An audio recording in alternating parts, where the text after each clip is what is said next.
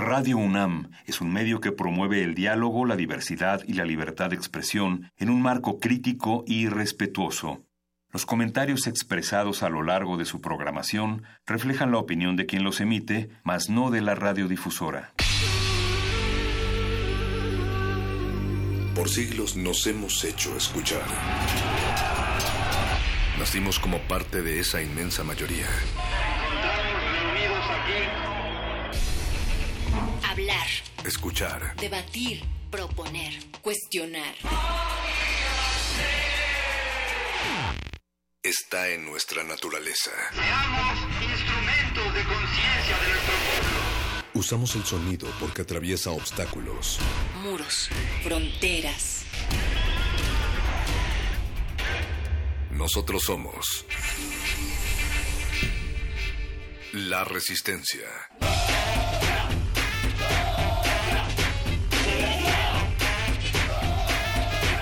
Resistencia modulada.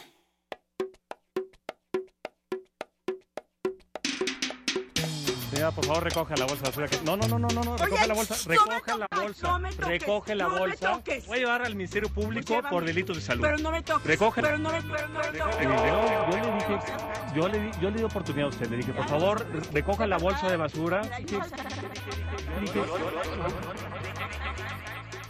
¿Cuánto me voy a, cuánto me voy a tardar ahí? Pues si usted paga la multa rápido, sale rápido. No seas cacho.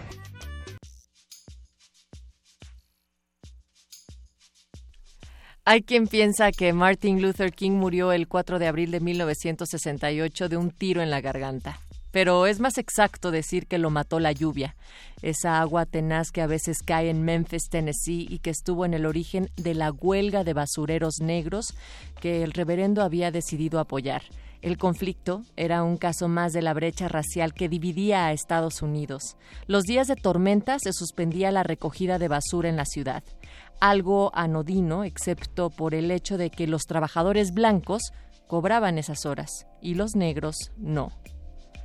Martin Luther King tenía 39 años y su muerte desató no solo una oleada de disturbios, incendios y saqueos que al parecer se siguen extendiendo hasta el año 2018, sino que además en Memphis se encuentra hoy el Museo de los Derechos Civiles erigido en su memoria, delante del cual generalmente también podemos encontrar basura. Cuando King murió, ya era eterno. Había pronunciado 2.500 discursos, ganado el Premio Nobel de la Paz, encendido el alma de millones de americanos y denunciado la injusticia de un siglo injusto en piezas maestras de la oratoria. Él mismo, con esos 39 años, intuía que no le quedaba sitio en este mundo. Recuerden que basura no es la que en el piso rueda y es llevada por el viento en su vaivén, sino que con ella se hacen cosas nuevas que a veces generan empleos y hacen bien. Basura son quienes ni por las buenas, ni por las malas, y ni porque Dios quiera entienden que acabando están con la tierra a quien debemos la existencia entera. Así es que por favor, si encuentran basura electoral pegada en los postes, no duden en echarla al contenedor. Y si ustedes también se están preguntando de otra basura que tal vez no es tan, tan tangible, pero sí audible, pues el día de mañana, el jueves, estaremos platicando con Alicia Escamilla, nuestro tema semanal sobre paisajes, ruidos y contaminación sonora acá en la Ciudad de México. A esta misma hora, a las 8, empieza esa entrevista. Natalia Luna, no siempre me tropiezo con la basura cuando voy escuchando el ruido de la calle, pero cuando lo hago siento que invade mis oídos, mis pulmones y hasta los ojos. Hay todo tipo de basura. Es muy probable, perro muchacho, el mejor amigo de los gatos.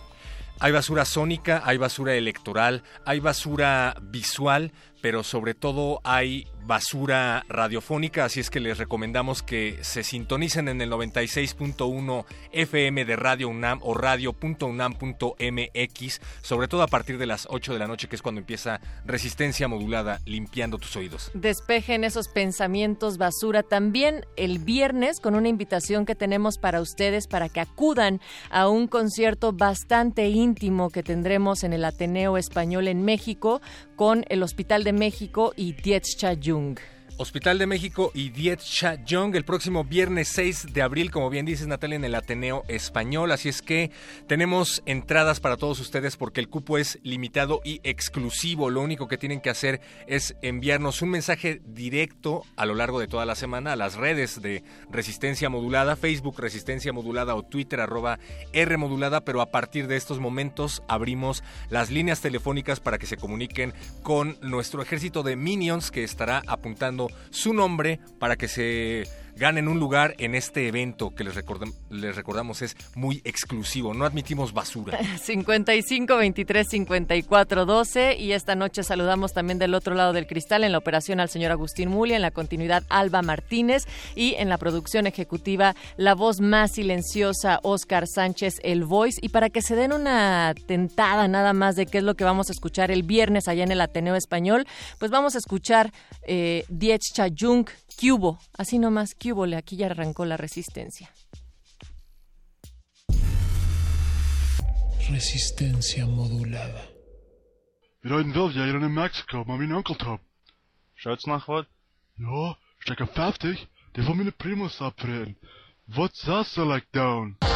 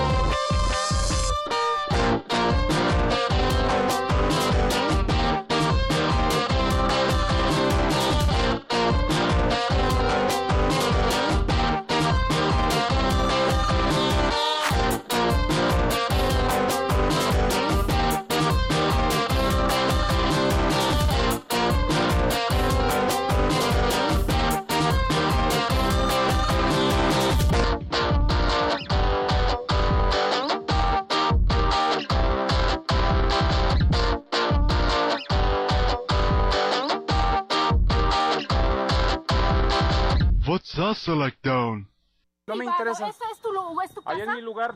Y usted dejó, Sí, enfrente, enfrente de mi edificio dejó la basura. Ahorita voy a hablar con todos los vecinos. La banqueta donde, donde se deja Bueno, la basura. ahorita voy a hablar con todos los vecinos. Resistencia modulada.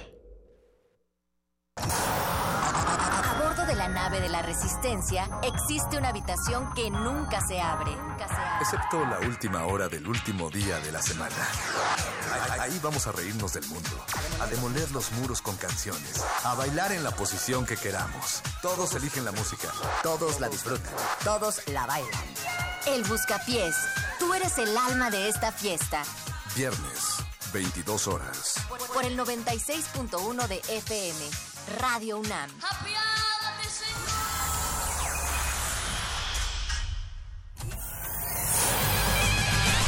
Lánguida la luna libra la lid lúbrica de libros. Maleable la mente emula al mutante milenario. Muerde lenguas, letras, libros y galletas.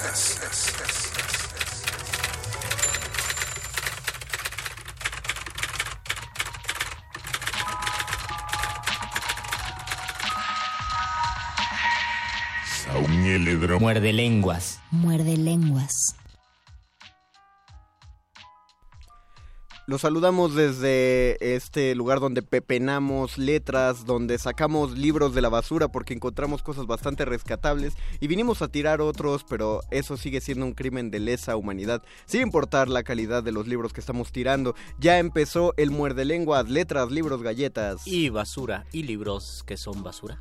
Exactamente, son es el 2017 en hora, 20, de, 20 horas. 2018. No, 2017 Ah, en en- horas. en horas, perfecto. 8 de la noche con 17 minutos. Todavía faltan 40 segundos para que sea el de 2018 en horas. Y saludamos a toda la audiencia que nos escucha a través del 96.1 Y a los que nos escuchan en www.resistenciamodulada.com. Y a los que nos pueden ver a través de nuestro Facebook Live en Facebook Resistencia Modulada. Tenemos un Twitter, arroba R modulada. Si ustedes tienen, si están en su casa, métanse al Facebook de Resistencia Modulada, búsquenos en Facebook, denle un like y vean la transmisión en vivo, por favor. Porque aparte, si van, si van a ver la transmisión en vivo, van a encontrar que tenemos invitado en cabina, invitadazo, además, eh, ya amigo de la resistencia, ya amigo de los muerdelenguas. Y los Así muerde es. escuchas también lo van a reconocer. Vamos a tener, creo que en esta primera sección, no creo, estoy seguro en esta primera sección vamos a tener una entrelengua, porque yo sé que ustedes y nosotros extrañamos las entrelenguas, así que pues vamos a la entrelengua, ¿no? Vamos al entrelengua, lo están escuchando aquí en su programa favorito de letras, libros, galletas y entrelenguas. Que venga, Doc. Conversaciones con páginas en blanco llenas de sonido. La entrelengua.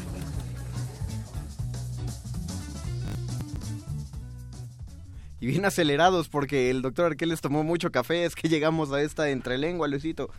Llegamos contentos porque entre entre hablar de libros basura, también queremos hablar de textos que vale mucho la pena leer y sobre todo escuchar. Y para eso tenemos a un invitadazo que ustedes ya lo conocen. Él es Carlos Adl, Carlos con K y con Z. Bienvenido, Carlos. Gracias Luis, gracias Vago, un placer estar aquí ¿no? nuevamente. Un placer tenerte en la cabina de, y que nos vengas a contar de tus nuevos proyectos y de todas las locuras que empiezas a hacer nada más con tu lengua y tu garganta. Exactamente, pues es muy hermoso la oralidad, ¿verdad? En todas sus expresiones. Ustedes, exactamente. Ustedes deben recordar que Carlos Adl es un artista de la palabra hablada. Él escribe poemas para transmitirlos corporalmente eh, con su voz, con su con, to- con toda su presencia y pues es otra manera de entrarle a la poesía y sobre todo de involucrarse con la poesía. ¿Tú te consideras un poeta, Carlos Adl? Claro, sí, un poeta del spoken word y Un del performance, es decir, un poeta que hace obras con su cuerpo y su voz. Y de eso vienes a hablar porque también realizas talleres. Claro, fíjate que tengo la fortuna de ser el maestro de poesía en voz alta de la UNAM para Casa del Lago. nada más. Nada más y nada menos. Y que y quiero invitar a los radioescuchas y a las radioescuchas a que asistan a ese taller que va a comenzar el día 19 de abril. Y van a ser 12 sesiones hasta el 28 de junio, los días jueves de 5 a 8 de la noche. Y esta es la última semana para poderse inscribir aún en Casa Oh, del Lago. corran, corran. Corran, corran, aún pueden inscribirse, hay algunos descuentos.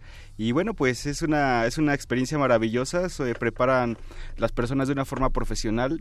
A ver, a- aprendemos muchas técnicas como etnopoesía, polipoesía, guturalidad, repentismo, sones, barrio, hip hop, spoken word, slam poetry, son muchas técnicas mundiales que, que vemos. Es gente que ya le que ya está entrada en la poesía o puede ir cualquiera que Cualquier esté mortal interesada? como nosotros. Cualquier mortal y cualquier inmortal puede asistir, cualquier edad. Bueno, a partir de 15 años es lo sugerido, porque también se requiere un trabajo emocional. Trabajamos también con el interior de las personas, porque para este tipo de poesía se requiere sacar el fuá, sacar la bestia. y se pone un poco denso como para que vaya gente menor de edad. Pues sí, porque trabajas cosas interiores que, que tienes que, que expresas y que trabajas, trabajas con tu amor propio en el escenario, ¿no? Entonces... se tiene- Además es la segunda vez que impartes este taller, ¿verdad? Sí, ese- ¿Cómo fue tu experiencia en la primera ocasión? Pues fíjate, ya lo he impartido en otras ocasiones, eh, sin embargo en esta ocasión que se imparte en Casa del Lago es maravillosa, hubo 10 asistentes y que me parece muy bien para... Es un, es un buen equipo, ¿no? Es un buen equipo. Todos los que han dado talleres culturales sabrán que Ajá, es un- una buena cantidad de asistentes. Exactamente, y yo estoy sorprendido porque tengo un señor de más de 60 años que es de los abuelos lectores de, de- de la UNAM, tengo a un contador, tengo a dos chicas que son mellizas. Bueno, que- si es contador puede contar historias. pero, sí, es, es muy surtido y es, y es maravilloso. Eh, el día de mañana una de las chicas, de hecho, está participando en un ciclo en el Centro Cultural de España. Oh. Otros dos chicos que es este, ya tienen algunos eventos de hip hop y rap. Es decir, pues sí, han O sea, puede bien. entrar banda que le gusta el hip hop, banda que le gusta la escritura y que diga, bueno, es que yo no sé leer muy bien, me quiero involucrar más, quiero saber. O tal vez también personas que están estudiando humanidades o antropología y se interesan por la transmisión oral, ¿no? Exactamente, sí. De hecho, eh, hay, unas, hay un chico que estudia lingüística, una maestría en lingüística, y se metió interesado en esto porque vemos muchas manifestaciones de todo el mundo. Vemos, por ejemplo, cómo es el arte de la mixteca con los maromeros, vemos Oh. este, los trovadores, las topadas. Además dijiste algo bien importante la vez pasada que viniste aquí, Carlos, que le decimos spoken word y parece que es una palabra muy nueva o un concepto muy nuevo, pero que nosotros ya lo hacíamos, ya hacíamos spoken word en el tiempo precolombino, ¿no? Exactamente, desde la época prehispánica y desde que inició la humanidad. Yo cada vez estoy más convencido que la poesía está en la boca de todas las personas, los merolicos, los vendedores ambulantes. Llévelo de a 10, de a 10, de a 5, de a 5, un besito, Sí, un corazoncito, lo que No. usted quiera apretadito. Los vendedores de colchas. o sea, se volvió, famo- se volvió famoso Ay, en, en invierno siempre se vuelve famoso el vendedor de colchas Exactamente. porque sabe vender. Los que saben vender cobijas, los que venden flores en el metro. A mí me tocó uno que decía, llévese su rosa, su lili, su perfume de gardenia. ¡Wow! O sea, él ya estaba tan metido, más bien él se ha metido tanto en la canción de perfume de gardenias que lo podía vender así. A mí se me hacía maravilloso. Claro, la, la poesía voz alta es algo que está al alcance de todas las personas y que además es universal.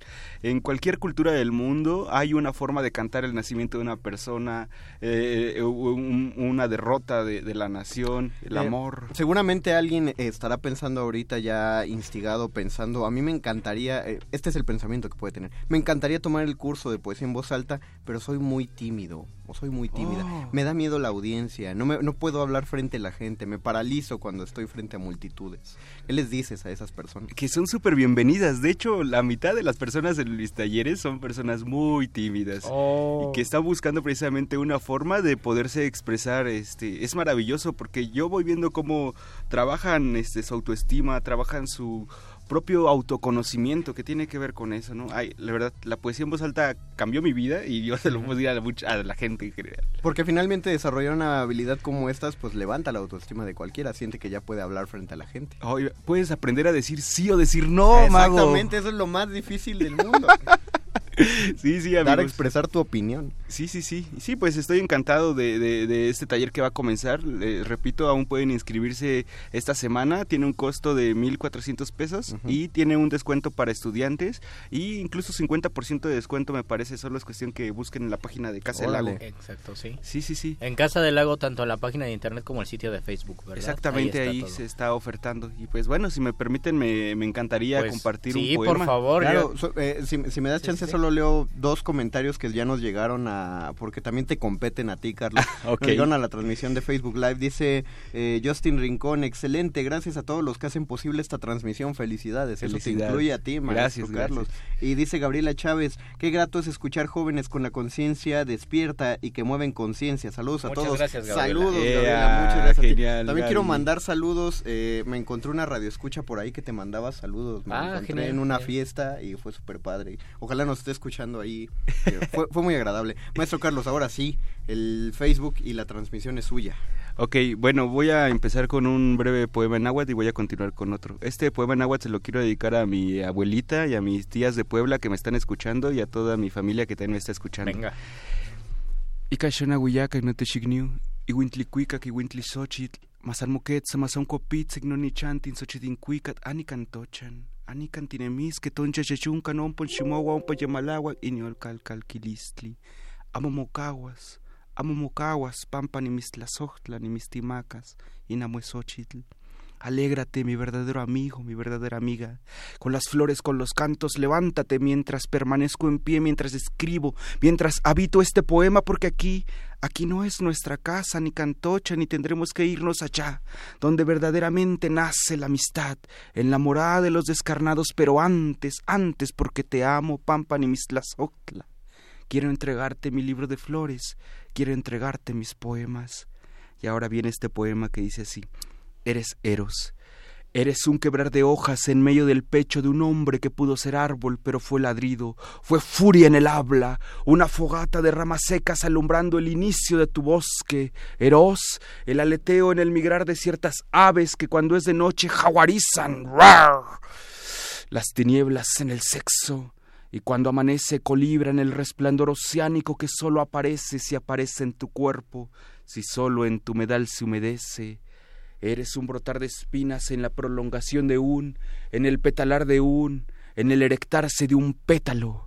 Eros cuando el gallo canta el silencio, cuando la flama enciende el incendio, pronta a ser mar, romper de olas, polar, en tu derretir tropical, en tu derretirte, global, planetaria, cósmica, erosa, atmósfera de labios en cada singular rito de la naturaleza, en cada palabra, de su aparear, polen, caricias, cacería de cebras, babuinos, gacela en su sabana. Eres el amor, soy el amor, somos el amor, eres Eros. Vamos, aplausos radiofónicos aquí y también... Aplausos con la lengua. Y también se dan aplausos del otro lado. Oye, qué genial, qué geniales poemas. Yo sí le entendí ese de Nimixtlazocta. Bueno, Claro. esa palabra nada más. Te amo. Porque se difunde mucho, ¿no? En Facebook. Exactamente, sí, sí, No, sí. Suena tan bonito. ¿No vas a dar algún día un taller de náhuatl? Este, pues probable. eh, por el momento aún lo conservo en mi corazón. Para mí, una persona que soy un no soy indígena, sin embargo, soy un náhuatl mestizo. Toda mi familia es indígena hasta antes de mi madre. Eh, mi familia llegó a fundar Santo Domingo, Coyoacán. Oh, genial. Eh, Saludos a Santo Domingo. Y perdimos la lengua, o sea, mi genealogía se perdió la lengua, pero afortunadamente les nací yo, que la recupera de una forma artística y bueno, nunca más se perderá en mi sangre esta. Porque es parte de conocernos, volver a nuestras raíces. ¿no, Carlos? Exactamente, exactamente. Qué mejor manera de volver a tus raíces por medio, sino por medio de la palabra y por medio de la oralidad. Yo creo que van a llevarse mucho los que vayan a tu taller. Esperemos que sí, porque tenemos algo muy maravilloso. A mí me interesa mucho que las personas que asistan conozcan las lenguas indígenas que se hablan en México. Eh, vemos mucho de lenguas indígenas, vemos de otras culturas ancestrales, vemos mucho sobre la comunidad negra, sobre los las inuits y los inuits de Alaska. Ah, claro. Híjole, es, es amplio. La Que también, que también tienen una larga tradición de, de oralidad y de poema, o más bien de canto. de guturalidad, de, De poema guturalidad. gutural. Los cheroquis, híjole, hay tantos cantos, cumiay, pai pai, que son los hombres. ¡Ay, ay, ay, ay, ay! Y esos son poemas, no poemas. Es increíble, pues. Entonces la invitación está, tienen esta semana. Tienen esta semana para inscribirse directamente en la Casa del Lago. Tiene un costo de 1.400. Y si tienen dudas al respecto, pueden escribir a Casa del Lago ahí en Facebook. Ah, eh, nada más por ahí lo buscamos. No, también tienen su página. ¿no? Tienen su página de internet www.casadelago.unam.mx. Exactamente, Mago. Exactamente. Pues búsquenle ahí, todavía quedan muchos lugares ahí, atásquenle el salón al maestro. Por Carlos. favor. Además se van a llevar un maestro que de, de esos con los que pues te las vas a pasar bien. Sí, Claro, Él es pura buena vibra. Ya lo, ya lo ven ustedes y ya lo escuchan. Trae pura buena vibra. Y también traje mi maraquita. Ah, mira, ¿ves? Sonó la maraquita. Trae calor y sabor para todos lados. Exactamente. Bien, maestro. Pues Carlos, te deseamos mucha suerte y que ese público llegue a tu taller. Gracias Luis, gracias Mago, les agradezco mucho y muerde lenguas, hay que seguir mordiendo la lengua. Exactamente, muy bien Carlitos, ojalá sí se te llene y ahí, si se llena, luego nos traes a los alumnos. Como, Sí, eso estaría Uy, genial. sería un placer, como para mí sería un placer. Como en final de taller para que vengan aquí a... Su presentación ante la sociedad. Para junio, ¿no? para junio, los Ah, traemos. Pues acá andaremos. gracias, Va, gracias. Genial. Vientos, perfectamente. Pues, Pues mientras vamos a escuchar una rola Va. y regresamos a este programa de Letras, Libros, Galletas y Basura. Esta es la banda Jerez, Basura. Fui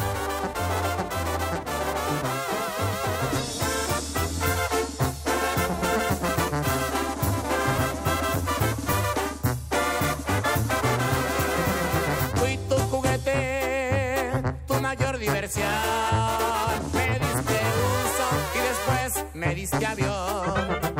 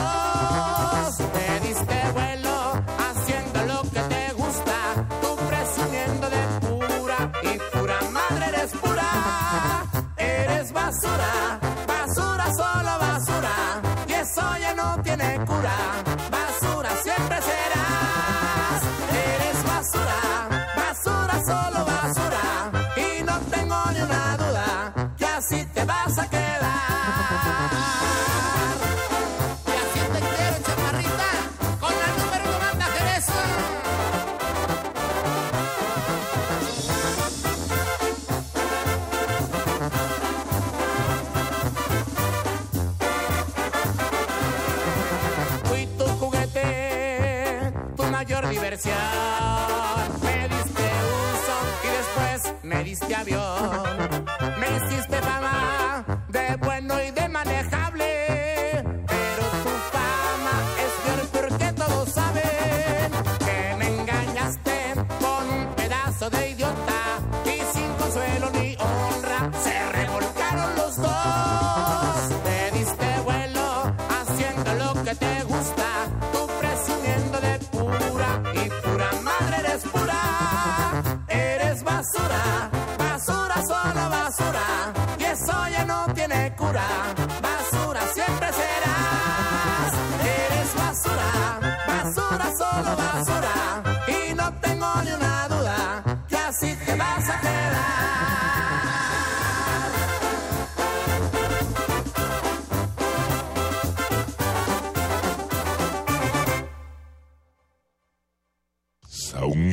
Muerde lenguas. Muerde lenguas.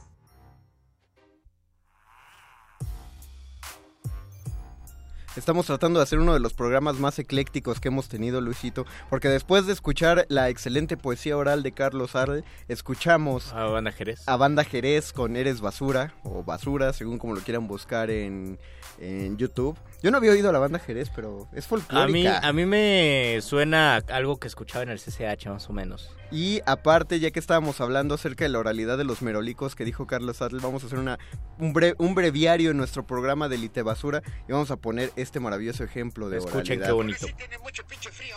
Ahora sí se les cayó la helada. Ahora sí les cayó la nieve. Ahora sí les cayó el granizo. Ahora sí les cayó el aguanieve. Ahora sí, putos. Seguramente ahora sí van a querer su concor. No como las otras veces de la feria. Allá andaban parados en la pinche feria, en la basílica. Nomás parados como chiles. Nomás viéndome hablar como pendejo. Y ahora sí, quiere su San Marcos. Ahora sí, quiere su concor. Ahora sí, quiere king size. Ahora sí, quiere cubrecolcha. Ahora sí, va a querer sábanas. Ahora sí, hijos de la verga. Ya porque tienen un chingo de frío. Es, es, es, es padre porque estas personas se vuelven virales justamente vuelven por tener por un sí. discurso adecuado. eh, y además, es que esa es la venta. O sea, tú, tú ves eh, subirse un vagonero al metro y ya no te llama la atención porque tienen un discurso apuntado. Es- está apuntado, Al o sea, principio, al principio te llama la atención cuando le cambian algo, pero después Ajá. que se incorpora ya el discurso del metro ya dices, ah, ya no. Por ejemplo, a mí me causaba mucha gracia las primeras veces que escuchaba el o bien si lo prefiere, O aunque bien no, si lo prefiere. aunque ya no había nadie, aunque él es el primero que se sube a vender, dice o bien si lo prefiere, Ajá. porque antes lo decían justo cuando se subían dos Acaba- vagoneros. acaba el de los chicles. Acaba el de los chicles y o bien si lo prefiere llévese los grandes temas de la salsa, pero ahora nada más lo dicen así de entrada y entonces uno dice, "Oh, Es qué como, genial." eh, me, está, me está continuando mi pensamiento. de lo Yo quería algo en mi pensamiento y él llega. O la- los únicos que les compras que no tengan nada de intención son los que venden los libros de chistes. Oh, esos Porque es de lo más hilarante escucharlos decir el mismo chiste una y otra vez. Y además a, a mí me encanta esa manera en que dicen los chistes de una manera tan lineal que no se ríen y uno pues se tiene que aguantar la risa porque parte del código del metronauta implica no reírte e ignorar a los demás. Entonces por, por dentro uno se está riendo. Ah, qué chistoso lo que acabo de decir. ¿Qué hace una vaca en... ¿Cómo era que hace una vaca en una rama? Hace leche nido. Entonces... Y aunque sea muy Ah, simple, es a mí me da tanta risa que lo digan de una forma tan eh, plana y tan están, aburrida, tan están seca. porque llevan diciendo el mismo chiste Exactamente. 700 veces. Doris Yasmín Salinas dice saludos desde Jalapa Saludos. y hermosos los poemas que decía Carlos Atl exactamente, que bueno, le pasamos el recado Doris. Amalci Hernández que dice que ella se declara fan del programa, muchas gracias. Elena Cirot nos manda saludos y le mandamos saludos de vuelta. San Merni dice buenas noches chicos, los recomiendo siempre, qué buena onda. Muchas gracias Te van, a, te van a acusar de perversión de, de difundir la polilla perversa de oídos. de la perversión de oídos, pero, pero qué bueno, muchas gracias. O Odnanref Gadodel nos, nos dice saludar y luego nos dice que votemos por ya saben quién. Saludar, votemos por ya saben. Ahí está el mensaje. Ahí está el mensaje. Eduardo Nájera nos habló por teléfono, nuestro querido Lalo Nájera, y nos dice que los únicos libros basura son los de Carlos Cuauhtémoc Sánchez. Al principio, Lalo, iba a leer al revés tu, tu comentario, a decir Carlos Cuauhtémoc Sánchez nos habló por teléfono, pero ya vi que tú eres Lalo. eh, ¿Qué tal si nos habla Carlos Cuauhtémoc Sánchez y dices, ah, sí, Lalo Nájera? Pues yo digo que tú escribes. Creo que uno de los parámetros que ya habíamos comentado la vez pasada de los libros basura son los libros que se traducen a un éxito de ventas. Y algunos libros, otros libros no. Otros libros que pasan ciertos prejuicios, eh, decimos, no, esos libros son un, son un éxito de ventas, pero están aceptados y está bien que se vendan mucho. Por ejemplo, Harry Potter o El Señor de los Anillos. Pero hay otros que son éxitos de venta que decimos, no, absolutamente esos son libros basura. Yo no sé si radique en los criterios que no sé a quién se le ocurrió eh, de, de calidad literaria. Me parece que uno de los jueces más severos es el tiempo. El tiempo va a decir Sí. qué prospera y qué no, al final de cuentas. Ahora no vamos a saber eh, si un éxito sí tiene un valor, tal vez en unos 100 años ya nadie lo conozca, pero al final de cuentas de catalogar un libro como basura o como no, sí se basa en ciertos criterios que pueden ser muy específicos, muy académicos o también puede ser parte de una idea colectiva de decir esto no nos gusta. Me fui pensando mucho en el tema eh, después del programa de lunes, porque pues estuvimos hablando acerca del riesgo que implicaba en específico el fragmento que leímos de 50 sombras de. Grey. Eh, y que todo se puso muy denso y que me dijeron que me camara por favor. Sí, Y- sí, sí, sí. Pero, pero llegué a una cosa que creo que fue muy injusto, o es muy injusto desde el planteamiento de esta temática de programa, y es que, ¿por qué, eh, hay que preguntarse, ¿por qué existen estos libros, esta literatura mal escrita o con tantas deficiencias? Por la misma razón que hay música mal hecha y con tantas deficiencias, que hay teatro mal hecho. O que hay comida chatarra también. Ok, co- exacto, porque la idea de todo eso, y es algo de lo que no estamos partiendo, es que probablemente o seguramente la mayoría de los autores no están pensando en hacer arte. Con lo que hace. sí. Entonces, si en el momento que nosotros lo medimos con la vara del arte, obviamente quedan cortos o quedan fuera de, de parámetros. Por lo menos ese tipo de, de libros no, porque hay otros libros que a lo Ajá. mejor sí, eh, sí están pensando, yo estoy haciendo literatura y lo leemos y decimos, hay muchas deficiencias. Sí, exacto, pero, pero ya esos son casos mucho más específicos Sí. y tendrían que ser... Que en la literatura más- casi no se ven, tal vez en el arte contemporáneo se vea mucho, ¿no? Se- Se lo mucho vemos mucho en talleres de, de literatura y en, y en todos los que vayan en una facultad, bueno, en una carrera de letras, ahí pueden ver el ejemplo clarísimo de gente que piensa que está encontrando el hilo negro del arte, pero pues todavía falta madurez. No digo que sean malos, genuinamente, pero falta, falta madurez. Tampoco digo que madurez sea edad. O sea, madurez es lo que tú dijiste, que el mayor juez es el tiempo, finalmente. Y también, ajá, también algo que siempre he dicho aquí en este programa es la capacidad que uno tiene de escribir y a veces la necesidad de publicar y de reconocimiento inmediato que también puede jugar un arma de doble filo porque por un lado difundes, te expones al pánico escénico, pero por otro lado eh, terminas escribiendo para eh, darle gusto a ciertas personas, ¿no? Una, una cosa que es cierta es que todo aquel que, que expone... eh, hay, hay una frase en, en mi familia, eh, decimos, los médicos entierran sus errores, Oh. pero los escritores los publican. Mm. ¿no? Es decir, no, no, de- del error de un médico te enteras poco o, o- o Sí. lo se pierde de la vista, pero del error de un escritor lo vuelves, lo pones bajo la luz pública y sí, bueno, también es el riesgo al que, al que uno se mete y está perfectamente que digan lo que sea de cualquier autor, porque finalmente uno se expuso, pero sí hay que ver con qué motivo se expuso cada quien. Me fui pensando en eso porque dije, bueno, a mí quién me dijo que esta, la, la autora de 50 sombras de Grey quería hacer una, un novelón, no, no, no, no, eh, maravilloso, eh, trascendental. Quizás solo quería hacer justo lo que le quedó, porque las novelas rosas o, o estas novelas de corte eh, romántico, hablando en el sentido amoroso de, de romance, no de época romántica, eh, esos libros han existido desde el siglo XVII. La, la nobleza la- eh, leía muchas de estas novelitas rosas, desde entonces ya está el término de novela rosa, y no nos enteramos de muchísimas de esas novelas. ¿Por qué? Pues porque el tiempo es un juez bastante... Bastante severo y bastante puntual. me Exactamente. Entonces no trascienden de época, pues porque no, no tienen los elementos para trascender. ¿Ustedes qué piensan sobre los libros Ya, basura? ya hay gente A que ver. piensa... No, Gabriela Pérez nos manda un saludo. Saludos, Gabriela. Eh, Oda- eh, dice Wade Wilson, nos manda saludos desde Tinta Chida, Wade Wilson, que Ah, estuvo... saludos a en- Tinta Chida. Pero él va a los micros chingones Ah, ¿sí? que organiza el señor... Tengo este- que ir al micro chingón. Sí, ojalá. Vea, al- vea el próximo, Wade, también. Nos vimos en el pasado, el de magia, y, y estuvo padre. Y Huicho Sánchez, te manda saludos a ti. Saludos, Huicho de Tayari, dice. Saludos, Tayari.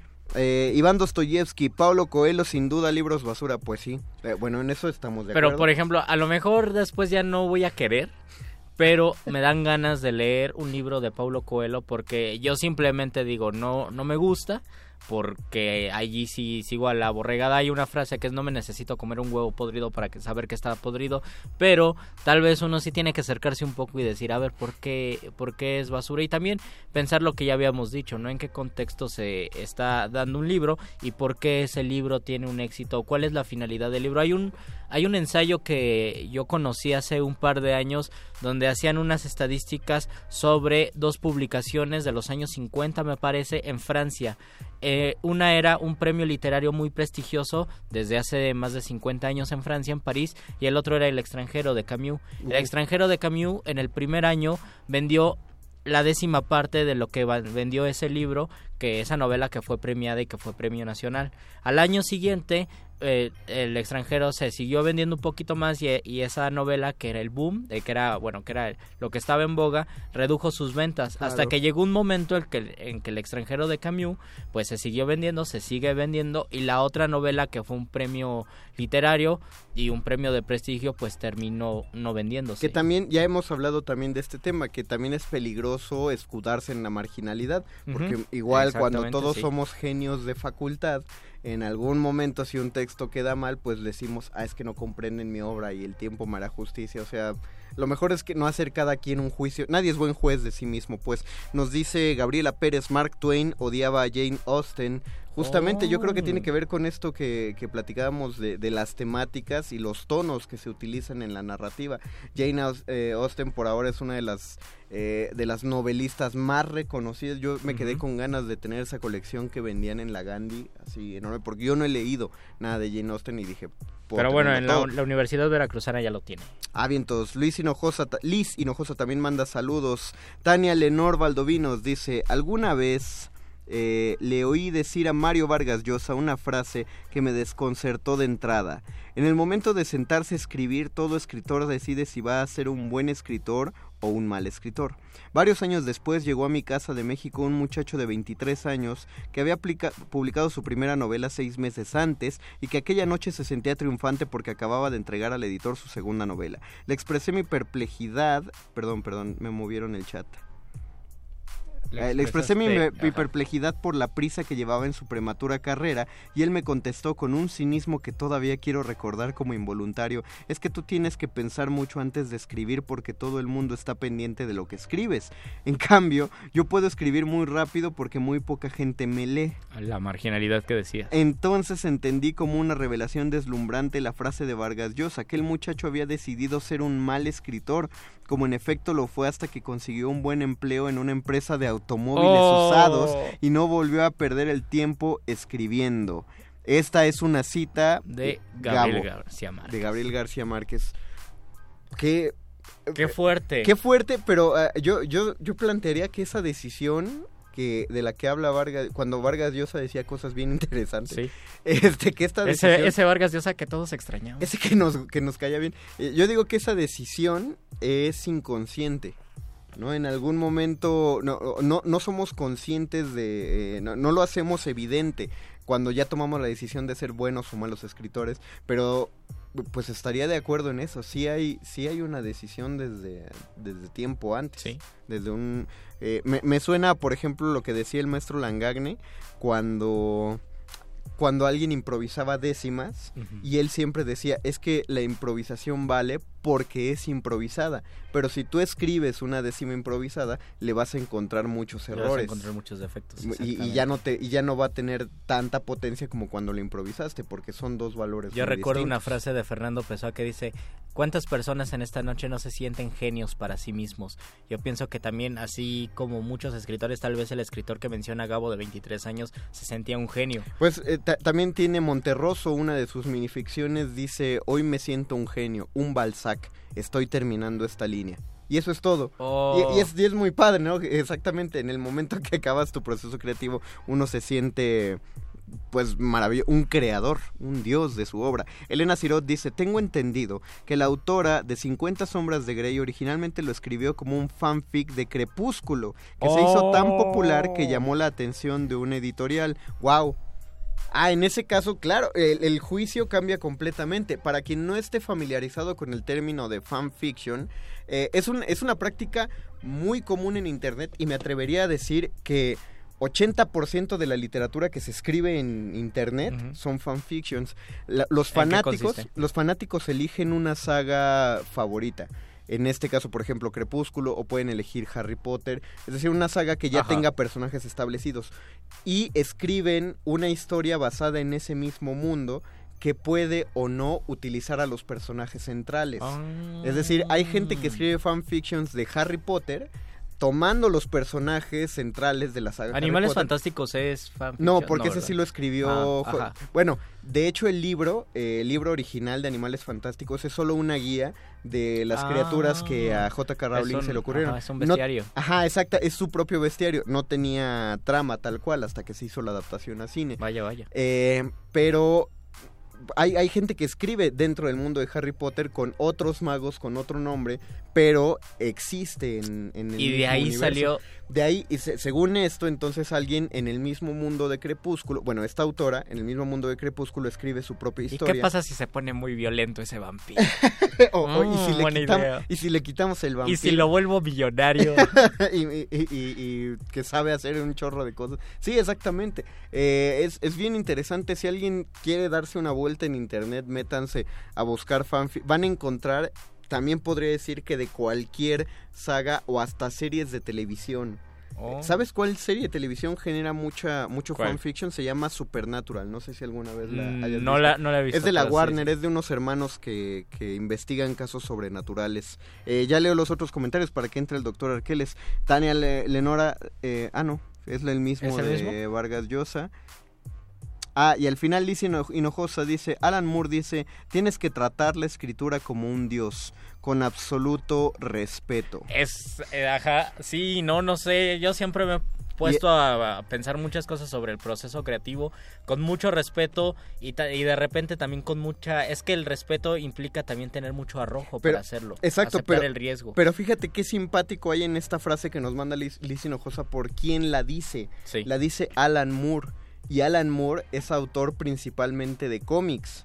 Y Mm. muchos dirían que el cómic es una parte basura de la literatura, ¿no? Por lo menos en Occidente así lo hemos catalogado. Exactamente. Y no, no lo es. Alan, no, Moore. Alan Moore tiene uno de los cómics más eh, trascendentales dentro de las líneas generales, que es la broma asesina. Y por lo menos eh, yo estoy seguro y estoy convencido que en los próximos años va a tomar más peso el cómic a tal punto en que sí se va a considerar ya un género literario en Occidente porque en Japón sí se considera el manga y eso ya se ha visto, ¿no? Por ejemplo, el Fondo de Cultura Económica acaba de editar la primera novela gráfica en su así en su Claro. editorial y eso se va a ver en muchísimas otras editoriales. Claro, ya ahorita, creo. por ejemplo, Editorial Resistencia publica muchas novelas gráficas. Y es común meterte al metro y ver a gente que está leyendo novela gráfica ya sin decirles, ay, eres un friki. Sí son frikis. Pero, pero, aún así, Ya está bien. aún así nota, O sea, ya está bien para gente que lo ve. pero te digo, aún así nota que lo que leen son novelas gráficas. Ajá. Es decir, hay que Ah, decirle claro. novela gráfica y Claro. tiene que ser de un autor desconocido. No podrías decir, estoy leyendo una- Estoy leyendo a Batman. ¿no? Exactamente, porque entonces ya no entra dentro de la categoría Es de verdad, estos cómics es de la verdad. superintelectualada. Pero, pero es, es muy padre que... Pero poco a poco va granjeando, ¿no? No, y, es genial, o sea, todo, todo aquel que haya leído unas líneas de Alan Moore sabe que el tipo es política y filosóficamente muy propositivo y es un autor maravilloso para, Genial. para proponer. Y con esto es que convocamos al último segmento de nuestro programa, El momento apoteósico de la noche. La Hora de la Iluminación. Con el doctor Arqueles. Cuando la primer duda del hombre surgió, el universo respondió con el conocimiento en forma de persona. Una persona con suéter.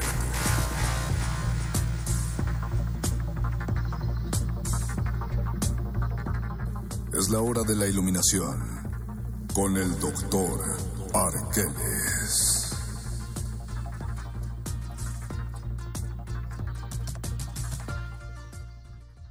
Y con ese bello sonido es que entra el otro bello sonido, que es de hecho el sonido más bello de toda la creación. Es su voz, querido doctor Arqueles. Qué bárbaro, Mario Conde. Vea nada más. Qué entrada. Es- Doctor Arqueles, tiene- hablamos tiene- mucho de los libros basura. Yo no sé si ponerme light y decir está bien que lean y está bien que se impriman todos los libros. O ponerme severo y decir vale más y hay más sabiduría en las hojas de un árbol que en las hojas de un libro, aunque sea el libro más sagrado.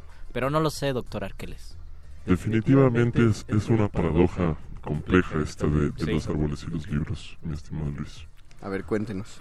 Ajá, o sea, cuéntenos sobre los libros, sobre la basura y sobre si estamos eh, valorando o desvalorando libros.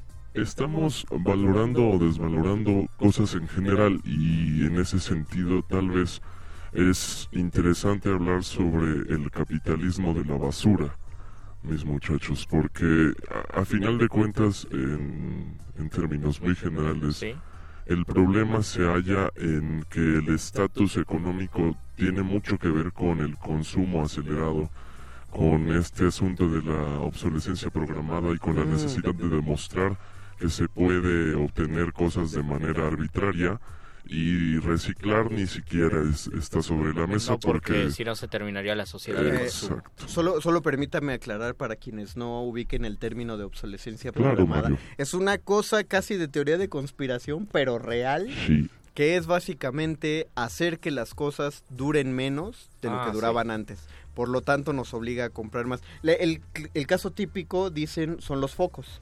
Porque- que pueden durar más, pero así es que es que se decía que de las primeras bombillas que hacían en Estados Unidos hay una bombilla muy famosa porque lleva encendida más de 100 años, creo. Así es. Y, y ahora, pues, ¿cuánto te dura un foco de la casa antes de fundirse? También dicen de los, pero esto no sé si sea conspiración, de los neumáticos que podrían fabricar neumáticos que duraran más, pero no sería negocio. También, bueno, lo dice... Seguramente sí, Ajá. pues si es... eh, bueno. Lo no- dice José Mujica, ¿no? Y cómo dura cada vez menos las saludos cosas. al tío Mujica.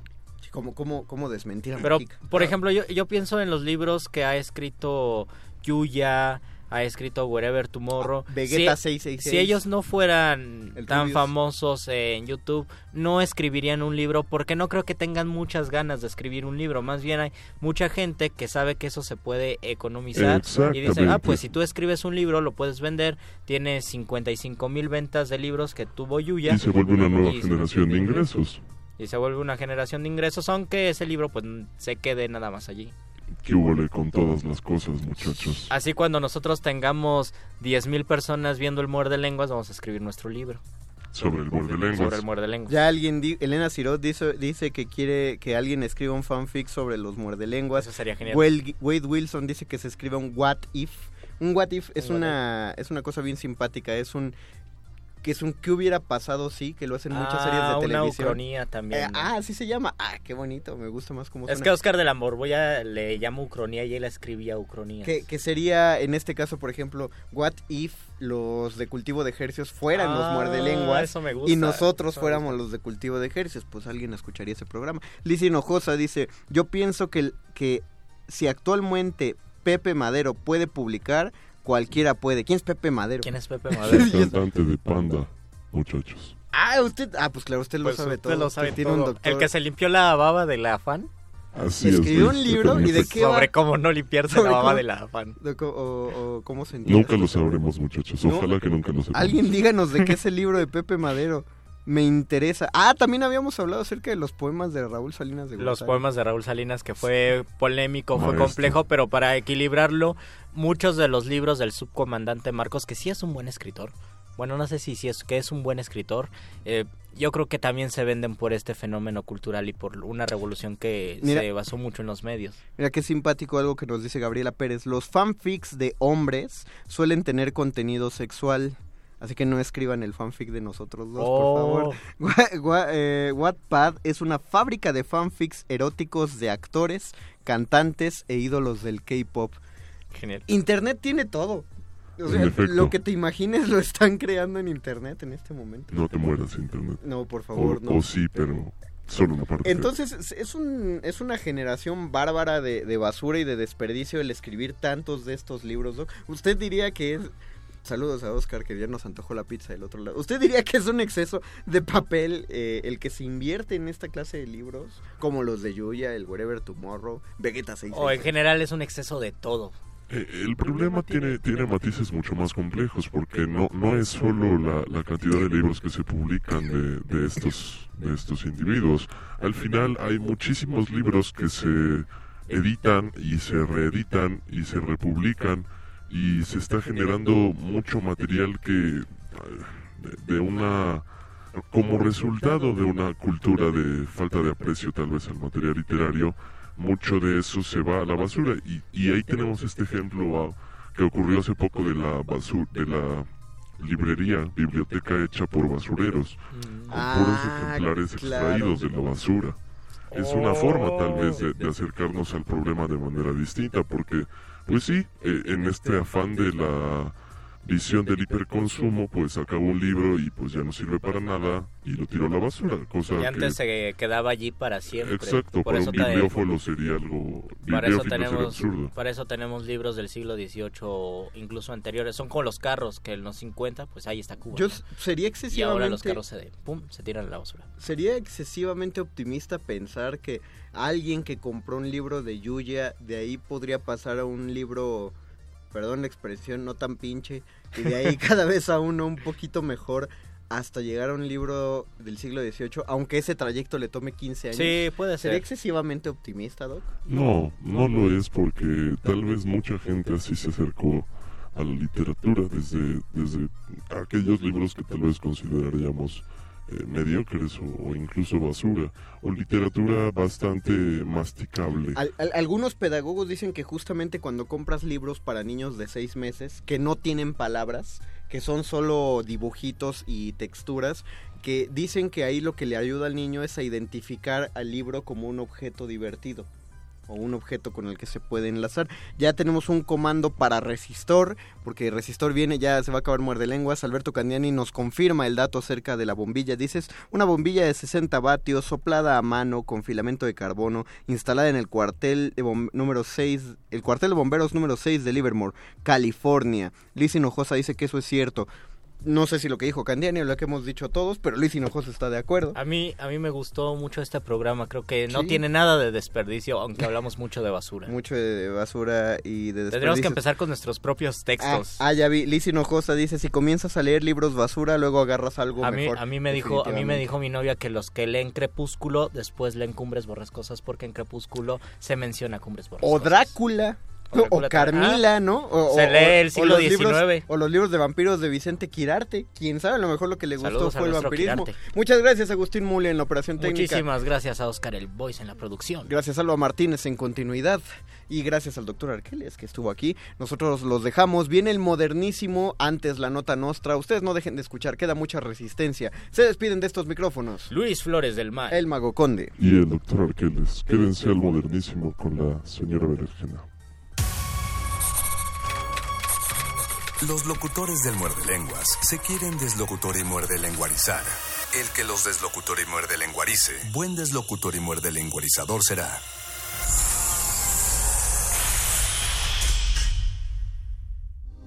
Resistencia modulada.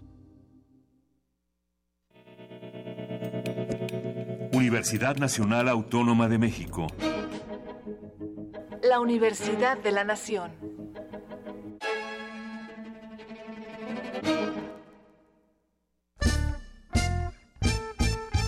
Desde el sur vienen los gitanos. Hacen ruido al pasar. Llevan el carnaval consigo y están en México para hacer verbena en las calles. Conoce a este carro alegórico de sonido. La Vodkanera. Gypsy Punk. Música de los Balcanes a Bogotá. De Colombia para el mundo. Música para todo público. Viernes 6 de abril a las 21 horas en la sala Julián Carrillo. Entrada libre. Sé parte de Intersecciones, el punto de encuentro entre varias coordenadas musicales. Radio UNAM, experiencia sonora. Alejandra Barrales. Ricardo es capaz y determinado, sabe sumar y hacer equipo. Miguel Ángel Yunes Márquez. Yo estoy con Anaya. Xochitl Galvez. Estoy con Anaya. Salomón Chertorivsky. Estoy con Anaya. Luis Donaldo Colosio Riojas. Estoy con Anaya. Miguel Ángel Mancera. Vamos con Anaya. Diego Fernández de Ceballos. Estoy con Ricardo Anaya porque es un joven brillante y capaz. Ricardo Anaya, de frente al futuro. PAN. Como maestro de primaria, ¿qué es lo que más quieres? Bueno, pues ser maestro. Los maestros sabemos que la educación cambia la vida de la gente. Ese es el enorme valor de la educación. Tenemos derechos, nos los hemos ganado y queremos que se respeten. Requerimos comunidades educativas seguras. Nuestro candidato por Nueva Alianza te ha escuchado todo este tiempo y quiere saludarte. Yo, hola. ¿Cómo estás? Soy José Antonio Mir. Un gusto. Te agradezco mucho que hayas venido. La verdad es que los maestros es de lo mejor que tenemos en México. Muchas gracias. Con Nueva Alianza es de ciudadano a ciudadano. Coalición Todos por México. Para tener el México que queremos hay que decidir. Para poder decidir tenemos que participar. Y para participar hay que recoger nuestra credencial para votar. Recuerda que el 16 de abril es la fecha límite para recoger tu credencial en el módulo del INE donde hiciste el trámite. Porque mi país me importa, yo ya estoy listo para votar en las próximas elecciones. Instituto Nacional Electoral, INE. Demostrar que existe disciplina, orden y disposición para la lucha. A 50 años del movimiento estudiantil de 1968. Radio UNAM ha abierto para usted un buzón de voz en el cual queremos oírlo. ¿Vivió usted esos tiempos? ¿Tiene una historia que compartir? ¿Sabe algo que merezca ser difundido? Marque al 56 23 32 81 y déjenos su testimonio. M68.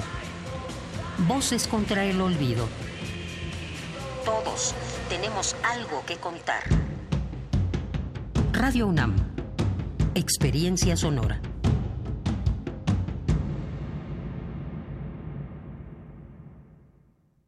Aquí nosotros somos los jefes, los que movemos la ciudad, los que le damos color, los que la construimos y los que la levantamos.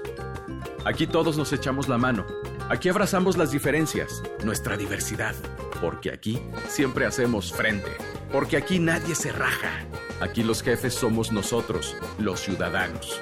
Aquí, la jefa es la ciudad. Alejandra Barrales, candidata a jefa de gobierno por la Ciudad de México al frente. PAN. ¿Sabías que somos las y los ciudadanos los que recibimos y contamos los votos cuando hay elecciones?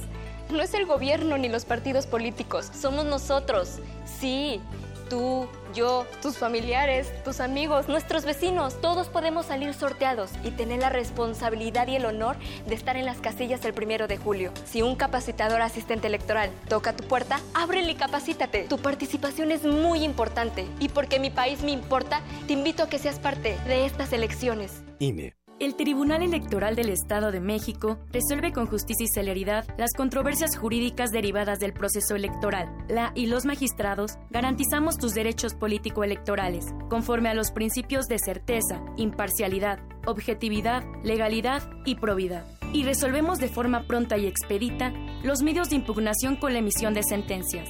Este proceso electoral tú eliges y nosotros protegemos tu decisión. Tribunal Electoral del Estado de México.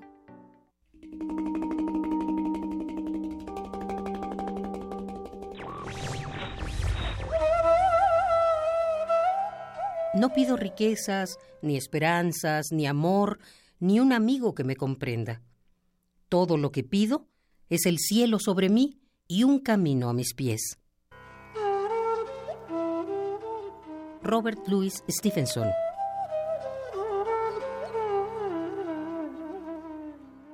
Radio UNAM Resistencia modulada. Interrumpimos lo que sea que esté haciendo para traerle este corte informativo. La, la nota nostra. El último lugar para informarte.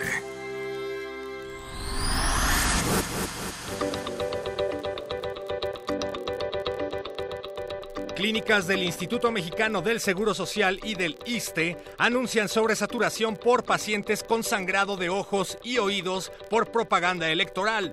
El virus se encuentra fuera de control y es de alto contagio. Los infectados además pueden presentar síntomas como náuseas, frustración y dolor de cabeza. Si presenta estos síntomas, siga en resistencia y sintonice todos los días la nota nostra.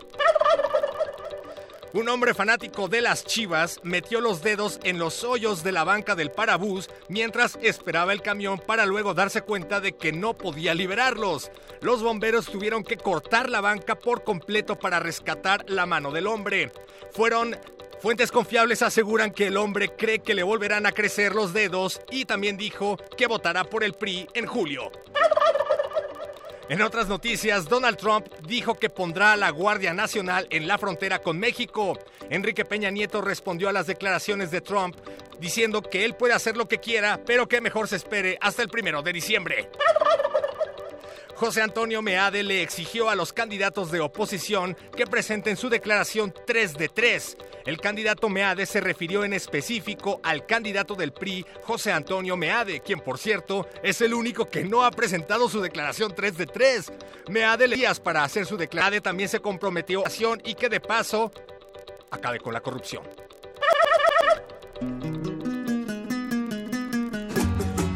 Me ha dejado sorprendido el candidato Meade, pues el cinismo lo invade al hablar por su partido. Jura no estar corrompido y dice que esta nación puede tener salvación si el sucio PRI continúa, aunque el PRI es quien perpetúa el robo y la corrupción.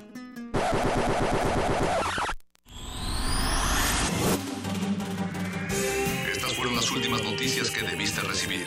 Actividades cotidianas. La no nota nota nostra. La nota nostra.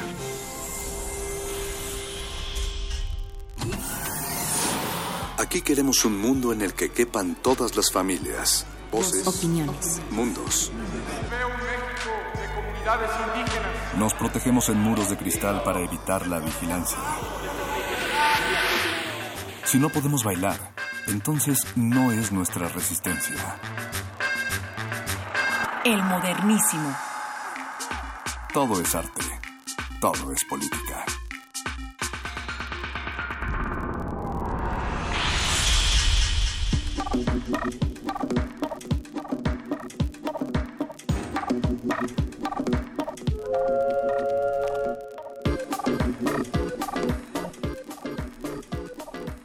Bienvenidos todos y todas a una nueva emisión del Modernísimo. Regresamos después de unas buenas vacaciones, de cargar energías durante una semana y con muchas ganas de seguir llevando hasta ustedes los temas más relevantes de la agenda pública, de los derechos humanos y por supuesto del proceso electoral, el cual no nos podremos sacudir en un buen rato, pero sobre todo aquí en el Modernísimo les traemos algo de salvaje pop Así es que muchas gracias por sintonizarnos a través del 96.1 de FM. Transmitimos totalmente en vivo desde la Ciudad de México, que esta noche se encuentra lluviosa, húmeda y un poco fría pero seguimos, seguimos adelante. Yo soy Berenice Camacho y como cada miércoles me acompaña una producción de lujo en la consola. Está el señor Agustín Mulia, Alba Martínez en la continuidad, dos cristales más allá y también como siempre Oscar Sánchez, el voice en la producción ejecutiva. Y sin más, sin más, vámonos a nuestros temas de esta noche porque la elección la elección ahora sí está con todo. El viernes pasado arrancó el tiempo de campañas y la pugna por el, por el poder pues viene bien cargada y está por todos lados. Hay mucho que decir de este proceso electoral. Son muchos los temas, los frentes también. Por supuesto, hablar del mismo, del propio eh, proceso electoral en sí mismo, pero también de las declaraciones de los candidatos que ya están en campaña, así como de la sociedad civil, que es un punto interesante a analizar dentro de todo este fenómeno electoral. La sociedad civil, eh, pues varias organizaciones están ya levantando la mano para decir, señores, señora candidata, queremos una elección incluyente, transparente, con información veraz y sin corrupción, sobre todo. Así es que hoy platicaremos con el profesor Arturo Espinosa Silis, colaborador del Modernísimo en temas electorales, para que nos comparta su lectura respecto a este banderazo de salida de las campañas electorales y la espotiza que ya estamos sufriendo, diría yo, y dirían muchos también, lo sé, eh, a través de los medios de comunicación. Y también platicaremos con integrantes de la recién formada coalición mexicana LGBTTI más un movimiento muy interesante que aglutina las demandas de la diversidad sexual de cara a este proceso electoral. Así es que de eso va el modernísimo de esta noche, miércoles 4 de abril, las 9 con 11. Ustedes pueden sumarse a esta conversación y también pueden seguirnos en nuestras redes, darnos like, darnos follow, eh, arroba R modulada y arroba el modernísimo en Twitter y en el Caralibro nos encuentran como resistencia modulada. Así es que vámonos con lo primero y lo más importante de la noche que siempre es la música. En estos momentos en la Ciudad de México se está presentando una leyenda del rock experimental, del post-punk, del new wave. Me refiero a David Byrne, fundador y vocalista de la banda Talking Heads. Y para aquellos que no pudieron asistir, así como yo, pues vámonos con la rola más icónica de esta extinta banda Talking Heads. Esto, por supuesto, que no necesita presentación. Sigan en sintonía con el modernísimo. El modernísimo.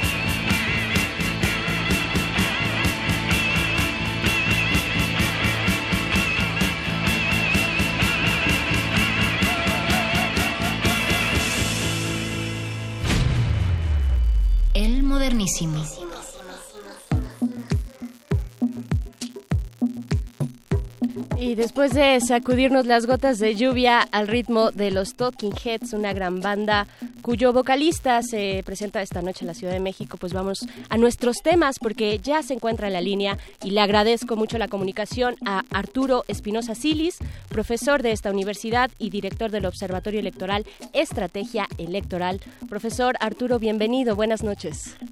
Hola, Bere, ¿cómo estás? Buenas noches. Hola a todos los que nos escuchan. Muy bien, muchas gracias, muchas gracias. Pues aquí eh, ya con las campañas en marcha, ya se dio el banderazo de salida, pero antes y para empezar nuestra conversación, profesor, yo le pediría que nos recuerde la importancia de esta elección, eh, poner un punto de inicio en el sentido de que se, se ha dicho muchísimo ya que es la elección más importante de nuestra historia de, reciente. ¿Por qué es esto? ¿Qué se está poniendo en juego? Mira, yo no sé si sea la más importante, si es la más grande. Eh, es una elección en la que no solo eh, votaremos por la presidencia de la República, sino también se va a renovar el Congreso, es decir, la Cámara de Diputados, la Cámara de Senadores, y va a haber elecciones locales de diferentes tipos en 30 entidades federativas, es decir, en nueve de ellas se elegirá a gobernador o jefe de gobierno y además en algunas otras elegirá también integrantes de ayuntamientos y congresos locales.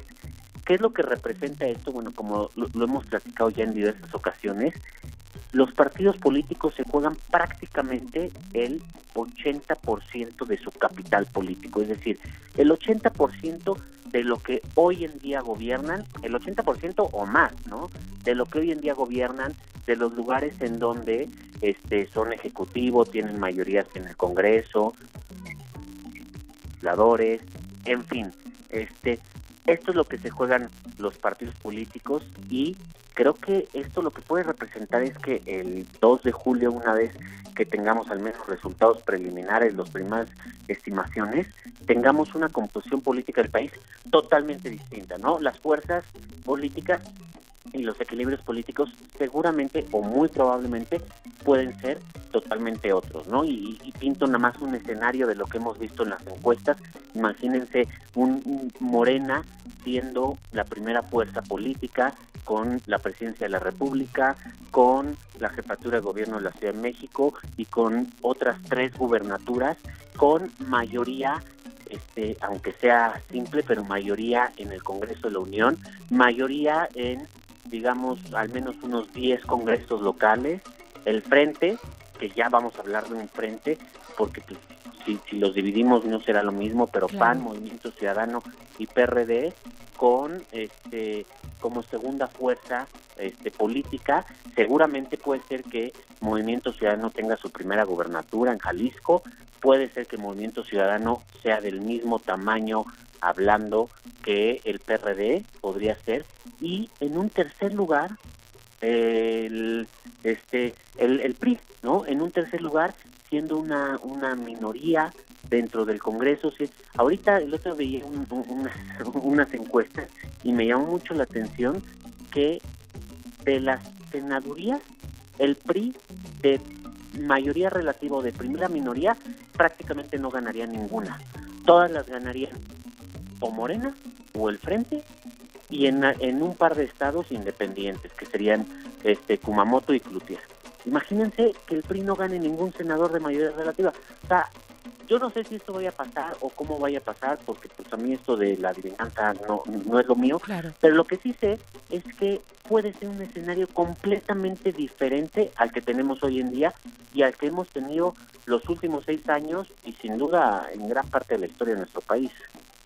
Por supuesto, ya nos plantea usted todo lo que se está jugando, nos dice una elección la más grande eh, y, efectivamente, pues en este sentido y en este tenor, preguntarle cómo está viendo usted el arranque de las campañas que se dio el viernes pasado, qué se ha dicho, por supuesto, ya lo dice también usted, no es adivino, nadie es adivino, faltan ochenta y pico, ochenta y siete aproximadamente días eh, para que se dé la elección, eh, y pueden pasar muchas cosas. Usted está retratando ahorita pues la, la, imagen tal cual, la fotografía tal cual la tenemos enfrente, Morena arriba eh, en la, para la candidatura presidencial por bastantes puntos, pero esto podría cambiar, ¿no? Esto apenas empieza, dicen. Eh, ¿cómo, ¿Cómo lo ve usted en este arranque, profesor Arturo? Mira, la verdad es que yo creo que lo que tenemos es ya están las campañas a la presidencia de la República, en algunos estados a gobernador, en la México y la jefatura de gobierno, en Guanajuato, en, en Yucatán, ya, iniciaron campañas, en, en, Jalisco también iniciaron campañas para la gobernatura, al, al Congreso también, los diputados y los senadores ya también están buscando el voto de la ciudadanía. ¿Qué es lo que vemos hasta ahorita? Pues cada quien inició de diferentes maneras. Además, la, el inicio de la campaña este, cayó justamente en los días santos, que, que para muchas personas son, son importantes por temas religiosos. Y lo que estamos viendo ahorita es claramente un, un candidato puntero que va cómodamente este, eh, liderando las encuestas, que se le ve tranquilo, la vez que uno lo ve en sus videos de redes sociales y demás, se, ve como la persona que sabe que, que tiene el triunfo casi en las manos y que se siente holgado, ¿no? No tiene mayor presión. Y dos candidatos que se ven mucho más presionados, que si bien hasta ahorita habían tenido la estrategia un poco, lo que se había visto es de atacarse entre ellos y enfrentarse entre ellos, pero que están cambiando un poco la estrategia. Anaya, por lo que hemos visto, está dirigiéndose un poco más hacia López Obrador. Está dirigiendo a atacar a López Obrador y está diciendo que únicamente le interesa debatir con Andrés Manuel López Obrador porque va en un tercer lugar lejano, ¿no? Entonces, él ya quiere empezar a definir que la batalla va a ser entre Andrés Manuel López Obrador y Ricardo Anaya. Ya lo quiere empezar a definir así.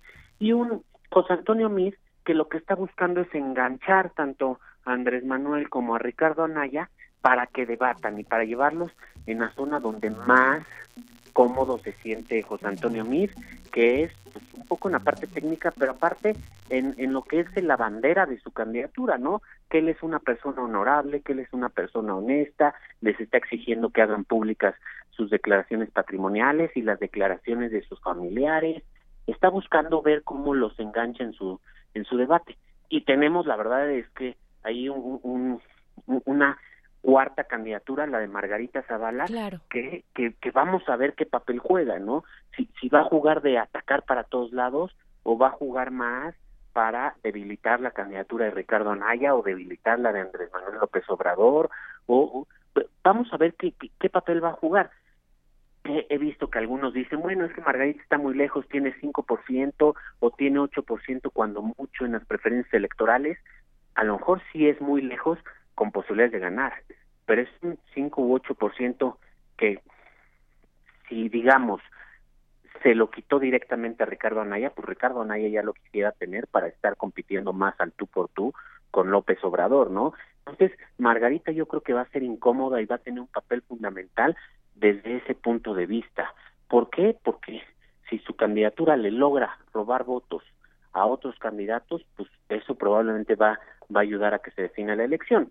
Si a la mera hora los, los votantes determinan que esa candidatura no, no, va a aprender y, no, no va a hacer la diferencia y deciden abandonar sus preferencias e irse por alguno de los que realmente tiene posibilidades de, de triunfo, pues bueno, ya veremos qué tan marginal. Aquí también veré, a mí me gustaría decir que, como ya lo hemos mencionado en otras ocasiones, el ejercicio que han hecho los candidatos independientes es es muy interesante, ¿no? Creo que nos deja muchas reflexiones, porque por un lado tenemos algunos candidatos independientes muy auténticos que han buscado ejercicios ciudadanos muy auténticos y que sin duda van a abonar a el debate político, el debate público y van a abonar a crear esta clase política que muchos estamos buscando mucho más responsable, mucho más este, civilizada, mucho más democrática. Y, y, digo aquí el ejemplo de algunos de ellos, por ejemplo, eh, Manuel Cloutier o Pedro Kumamoto, este, la misma Marichuy, que, que hicieron, o sea, han venido a refrescar en algún sentido.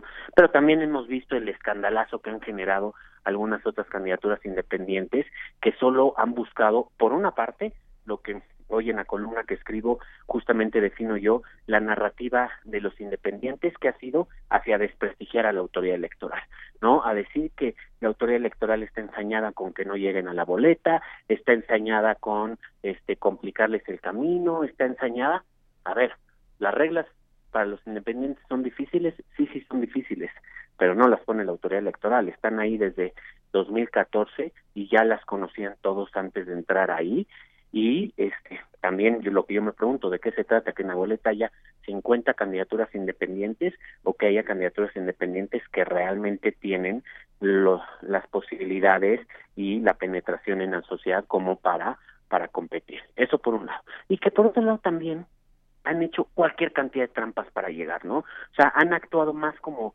políticos que como ciudadanos. Mm, la simulación de firmas la el, el tema de del uso de recursos públicos, que ahí el Bronco trae trae algunas acusaciones en ese sentido, el que no hay suficiente claridad de dónde de dónde han sacado los recursos para su campaña, porque al menos recordemos que en, época, en la etapa de búsqueda de apoyo ciudadano, ellos únicamente podían obtener financiamiento privado. Y bueno, y ahorita que varios están renunciando al financiamiento público, pues la gran pregunta es que bueno, si no lo van a usar, desde luego son cantidades mucho menores que se les da a los partidos, de las que se les da a los partidos políticos, pero la gran pregunta es de dónde va a venir ese dinero, o sea, sería muy interesante hacer un ejercicio como se hace en otros países donde hay financiamiento privado, en el que se haga público el, la lista de donantes a cada una de las campañas, cuánto están donando y quiénes están donando. Creo que eso también es, es una cuestión de, de transparencia y es una cuestión de que pues ellos tienen que demostrar que pues justamente no son no tienen los mismos vicios de los políticos y son más ciudadanos que hasta ahorita me parece que no todos lo han hecho. Por supuesto, el dinero privado ha sido un tabú, ¿no? Un tabú en, en, los procesos electorales mexicanos, pero sí hay muchos ejemplos, muchísimos ejemplos. Me parece que de entrada Estados Unidos eh, permite que sus candidatos tengan recursos privados, ¿no? Eh, de, para, para efectuar sus, sus campañas electorales, tengo entendido, profesor. Pero también preguntarle, y ahora pues que está hablando de los independientes, preguntarle cómo, cómo va este conteo, sobre todo esta discusión respecto a las firmas, específicamente las que tienen, por supuesto, irregularidades y cómo afectarían, eh, por ejemplo, a ya la eh, prácticamente virtual candidata Margarita Zavala. ¿Cómo, ¿Cómo está ese debate, profesor? Mira, ahí eh, el debate ha sido en torno a qué tan auténticos son los apoyos ciudadanos. Es decir, si realmente la ciudadanía fue y le dio su apoyo conscientemente a Margarita Zavala o a Pedro Ferriz o a Armando Ríos Peter o al Bronco o a quien sea o si son apoyos simulados es decir ya sea por un lado ellos este, falsificaron los datos, esas son las simulaciones que, que presentó el INE, que le tomaban foto a cualquier cosa o a credenciales falsas o a credenciales apócrifas inventaban los datos, o la otra, el tema de las fotocopias. Sí, esas fotocopias era porque se obtuvieron de, digamos, de bases de datos eh, ilegales. Nosotros sabemos que, y ese es un tema que lleva mucho tiempo, que la credencial de lector es la identificación, el documento de identificación por excelencia en nuestro país, más que el pasaporte y más que cualquier otro. Entonces, pues hay, uno deja la copia, o sea, le piden copia de credencial de elector prácticamente para cualquier cosa. Sí, para cualquier el gobierno, trámite. el gobierno en cualquier trámite lo pide, en para el- los padrones de los programas sociales se les pide, pero inclusive los bancos la piden para hacer trámites y prácticamente en cualquier lugar para un trámite te piden copia de tu credencial. Con eso lo que se hace, y ese es un tema de, de datos, manejo de datos personales y tráfico de datos y demás, lo que se hace es pues se junta un bonche de esas copias y ahí tienes los datos de millones y millones de personas y datos no solo nombre y apellido, tienes los RFC, tienes CURPS, tienes este la, la edad, tienes la dirección de muchos de ellos. Y la pregunta con las copias es eso, si lo que se hizo fue, se compró, se compraron esas fotocopias que se le puede comprar a muchas personas, o sea, pueden salir desde el gobierno, pero también puede salir de empresas privadas, te digo, los bancos las tienen, ¿no? Muchos lugares las tienen, si se compraron y con eso se buscó falsificar apoyos, si había un ejercicio ciudadano. Y esto me acuerdo que lo comenté algunos programas, veré, nada más había ciertos porcentajes que no cuadraban, mientras Marichuy o mientras Pedro Kumamoto o Manuel Cloutier del 100% de apoyos enviados les eran validados el 96%, el 95%, es decir, de cada de cada 100 firmas o de cada 100 este apoyos ciudadanos que se les enviaban, 96 eran válidos, los otros seguramente eran porque no estaban en el listado nominal, digamos, la credencial de elector no estaba vigente o a lo mejor ya estaba duplicado respecto de alguno, pero en el caso de algunos de ellos, y menciono a Margarita, al Bronco y a Ríos a Peter, Ríos Peter, de cada 100 apoyos enviados, cerca entre 50 y 60 eran validados, o sea, había 40 un poquito más que no eran validados. Ahí es donde ellos le echan la culpa al INE y le echan la culpa a la aplicación y dicen mil cosas. Bueno, porque unos sí podían mandar apoyos buenos constantemente y los otros no podían. Y ese no, hay otro este candidato, ahorita no, no recuerdo el nombre, pero que era peor, de cada 100 enviados, 20 eran válidos. O sea, o- lo- 80 el INE los detectó como apoyos simulados o como fotocopias de las credenciales del lector y demás. A ver, aquí hay que decir, y esto ya lo dijo el tribunal, no se podía con fotocopia de la credencial del lector, no se podía. Tenía que ser el original de la credencial. Algunos en la campaña Margarita llegó a justificar que hay gente que no le gusta sacar su credencial de lector, entonces que trae la fotocopia. Yo no sé qué tan cierto sea eso, a mí nunca me ha tocado ver una, y a mí nunca me ha tocado que para un trámite me acepten identificarme con la fotocopia de mi credencial de lector, por lo general te piden el original. Claro, y, nadie va cargando su fotocopia, ¿verdad? En el bolsillo, es la verdad. Trae Al uno menos el yo- original. Exacto, ahí Ujú. habría que preguntar cuántas personas conocemos que traen la fotocopia y no el original. Claro. Pero bueno, ellos se justificaron así. Pero la gran pregunta con las fotocopias es eso. Y el debate era, bueno, ya sabemos que al día de hoy Ríos Peter y el Bronco, salvo que el tribunal diga lo contrario este, en las impugnaciones que presentaron, dijo que eh, ellos no van a estar en la boleta porque no juntaron el mínimo. Se le redujeron apoyos de todos estos simulados de fotocopias. Pero el caso de Margarita es interesante porque si bien ella sí juntó el número de apoyos necesarios, válidos, también tiene un número muy importante de apoyos que no fueron válidos. Y de entre esos, un número muy importante es más de 200 mil que fueron extraídos de fotocopias. Aquí es donde ellos dicen que hay muchas personas que traen la, la fotocopia y que pudo haber sido un error y demás. Pero lo cierto es que lo interesante será saber realmente de dónde vinieron esas fotocopias. Si se compró un padrón de lectores, un, un- un, digamos, un acervo de fotocopias de credenciales de lector o si realmente fue una cuestión in- intencional. Eh, eh, para concluir este tema, me parece que es importante mencionar que todo esto se pudo hacer gracias a la aplicación del INE. La aplicación del INE sin duda fue un gran avance. Seguro hay muchas cosas por perfeccionar en esa aplicación, pero fue un gran avance que en elecciones anteriores ya se había detectado que había una enorme falsificación de, firmas ciudadanas por parte de los independientes, pero que era muy difícil detectarlos, porque uno nada más presentaba unas cédulas físicas con las firmas, entonces necesitabas periciales, gafoscópicas para determinar si la firma era auténtica, no, y demás. Pero ahora, gracias a la aplicación, gracias al uso de la tecnología, se pudieron detectar todos estos apoyos este, simulados, falsos, de copias y demás, y creo que ese es un avance importantísimo que hasta ahorita hemos tenido en este proceso electoral. Claro, eso sí es muy evidente, eh, profesor, que los todo este tipo de candados, de pesos, de contrapesos que el INE, la autoridad electoral, el tribunal y el INE han puesto en acción es, es bastante evidente y me parece contrastante también con otras, eh, con anteriores elecciones o procesos electorales, sobre todo eh, sexenales, ¿no? Los federales. Así es que sí es interesante subrayar esto que hemos hemos visto al tribunal y también al consejo, al, al INE, trabajar arduamente en e incluso ser flexibles, por ejemplo, frente a peticiones como las el caso de, de Marichuy, ¿no? Ser eh, flexibles y, entender pues las condiciones en las que en el caso de Marichuy pues se, llevaba a cabo eh, este esta captación bueno esta captación perdón de, de apoyos no claro sí, sin duda. A ver creo que las candidaturas independientes en México aún son muy jóvenes. Apenas este fueron posibles a partir de 2014 en la realidad ¿no? Creo que todavía tenemos mucho por aprender en ellas, tenemos también que ir entendiéndoles cuáles son los ambientes más naturales para las candidaturas independientes, que desde luego son los ambientes, los ámbitos territoriales más pequeños, lo local, los distritos, los municipios, ahí y, y nada más los ves en, a nivel federal, ¿no? Hay una candidatura independiente a la presidencia, siete senadores y cerca de 30 o un poco más de 30 a diputados. Obviamente entre el territorio es más chiquito es más fácil conseguir los apoyos ciudadanos porque se requieren menos y hay una mayor cercanía probablemente y conocimiento de las personas respecto de su representante más directo. Ese es uno. Pero también creo que hay muchos ejercicios, creo que el INE y el tribunal han hecho un muy buen trabajo en este sentido.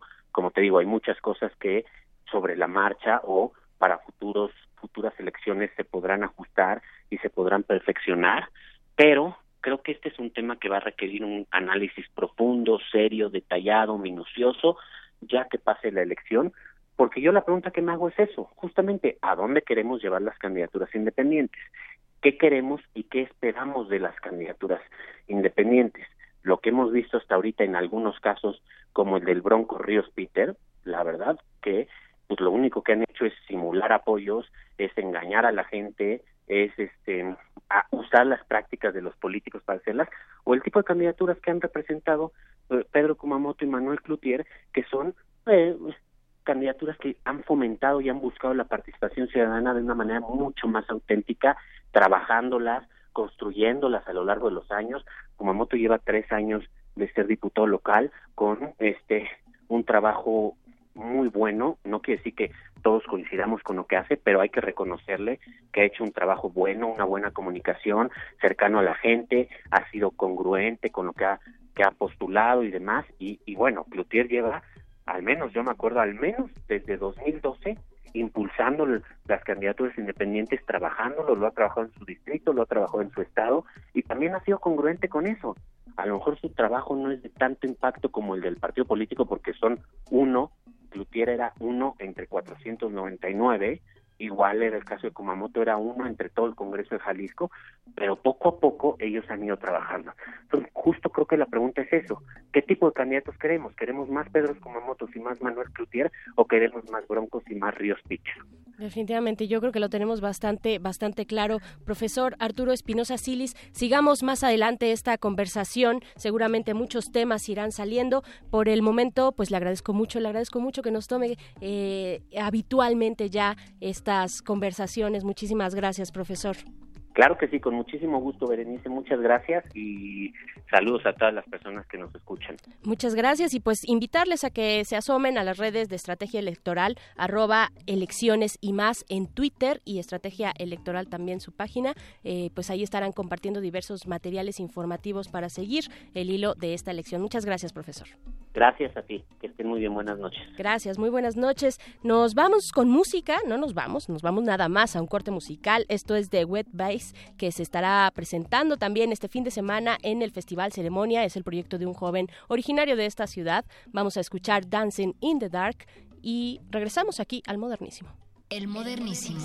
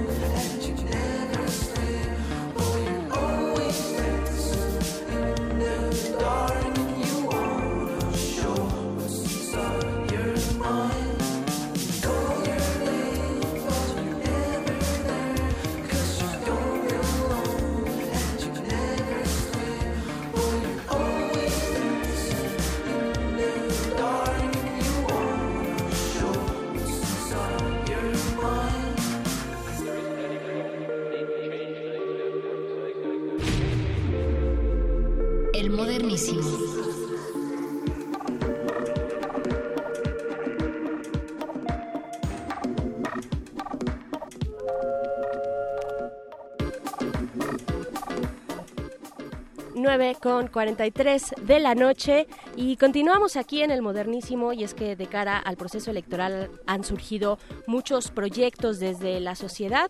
Eh, uno muy interesante es el que se presenta esta noche aquí, eh, la comunidad de la diversidad sexual, precisamente para que sus demandas sean incluidas en este proceso que está en marcha ya y también, por supuesto, en la agenda pública que seguirá después de las elecciones. Me refiero a la coalición mexicana LGBTTI. Y para hablar de ello ya están aquí en esta mesa Yania Córdoba.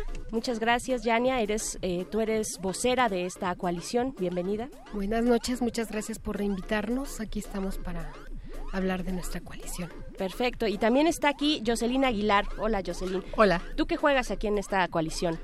Pues, bueno, primero mi nombre es Jocelyn Aguilar, vengo de Ecatepec, de una organización que se llama Orgullo Ecatepec. Soy una mujer eh, transgénero y pues este fui, llegué por eh, coincidencia del destino. Yo creo que es esta necesidad, ¿no? En la necesidad de ser escuchados y de, de unirnos para hacer este frente.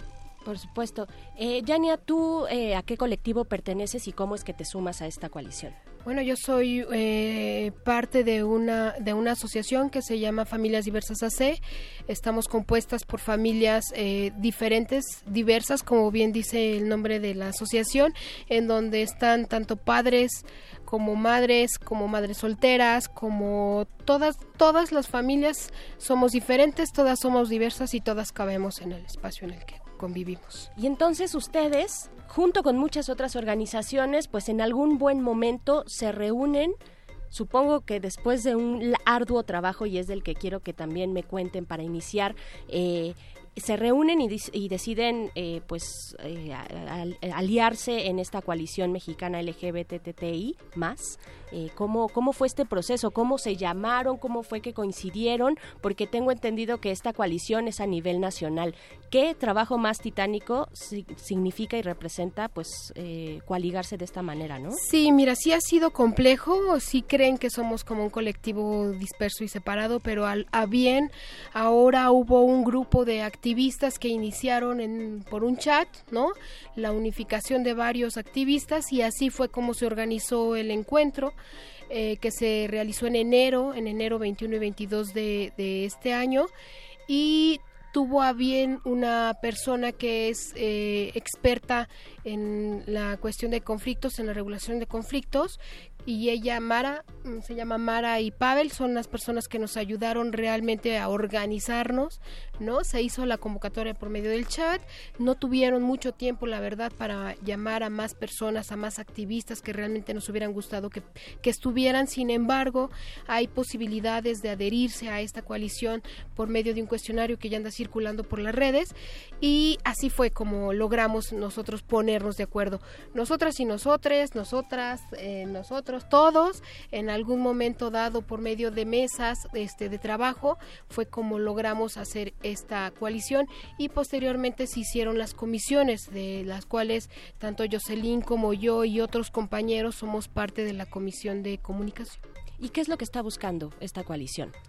Mira, de inicio sí nos estamos organizando acá de cara a la mm, eh, eh, contienda electoral que está que tenemos enfrente, ¿no? Para julio, junio, julio de para julio el primero de julio de, este año. Sí, efectivamente de inicio este es el, el, objetivo principal por ahorita y la idea es continuar con otros temas o darle obviamente el seguimiento a nuestra agenda que que con mucho trabajo y mucho esfuerzo de todas las mesas de todos nuestros compañeros de todos los estados se llevó a cabo. Y es que es importante, bueno, hablan ustedes del proceso electoral, pero es porque hay algo que motiva que hace necesario que ustedes, que usted, que todas ustedes se junten, se alíen y porque hay porque hay una condición en el país, hay una condición de desigualdad, de violencia, de discriminación. ¿Cuál es ese diagnóstico, Jocelyn, eh, del que pues del que ustedes parten pues para organizarse?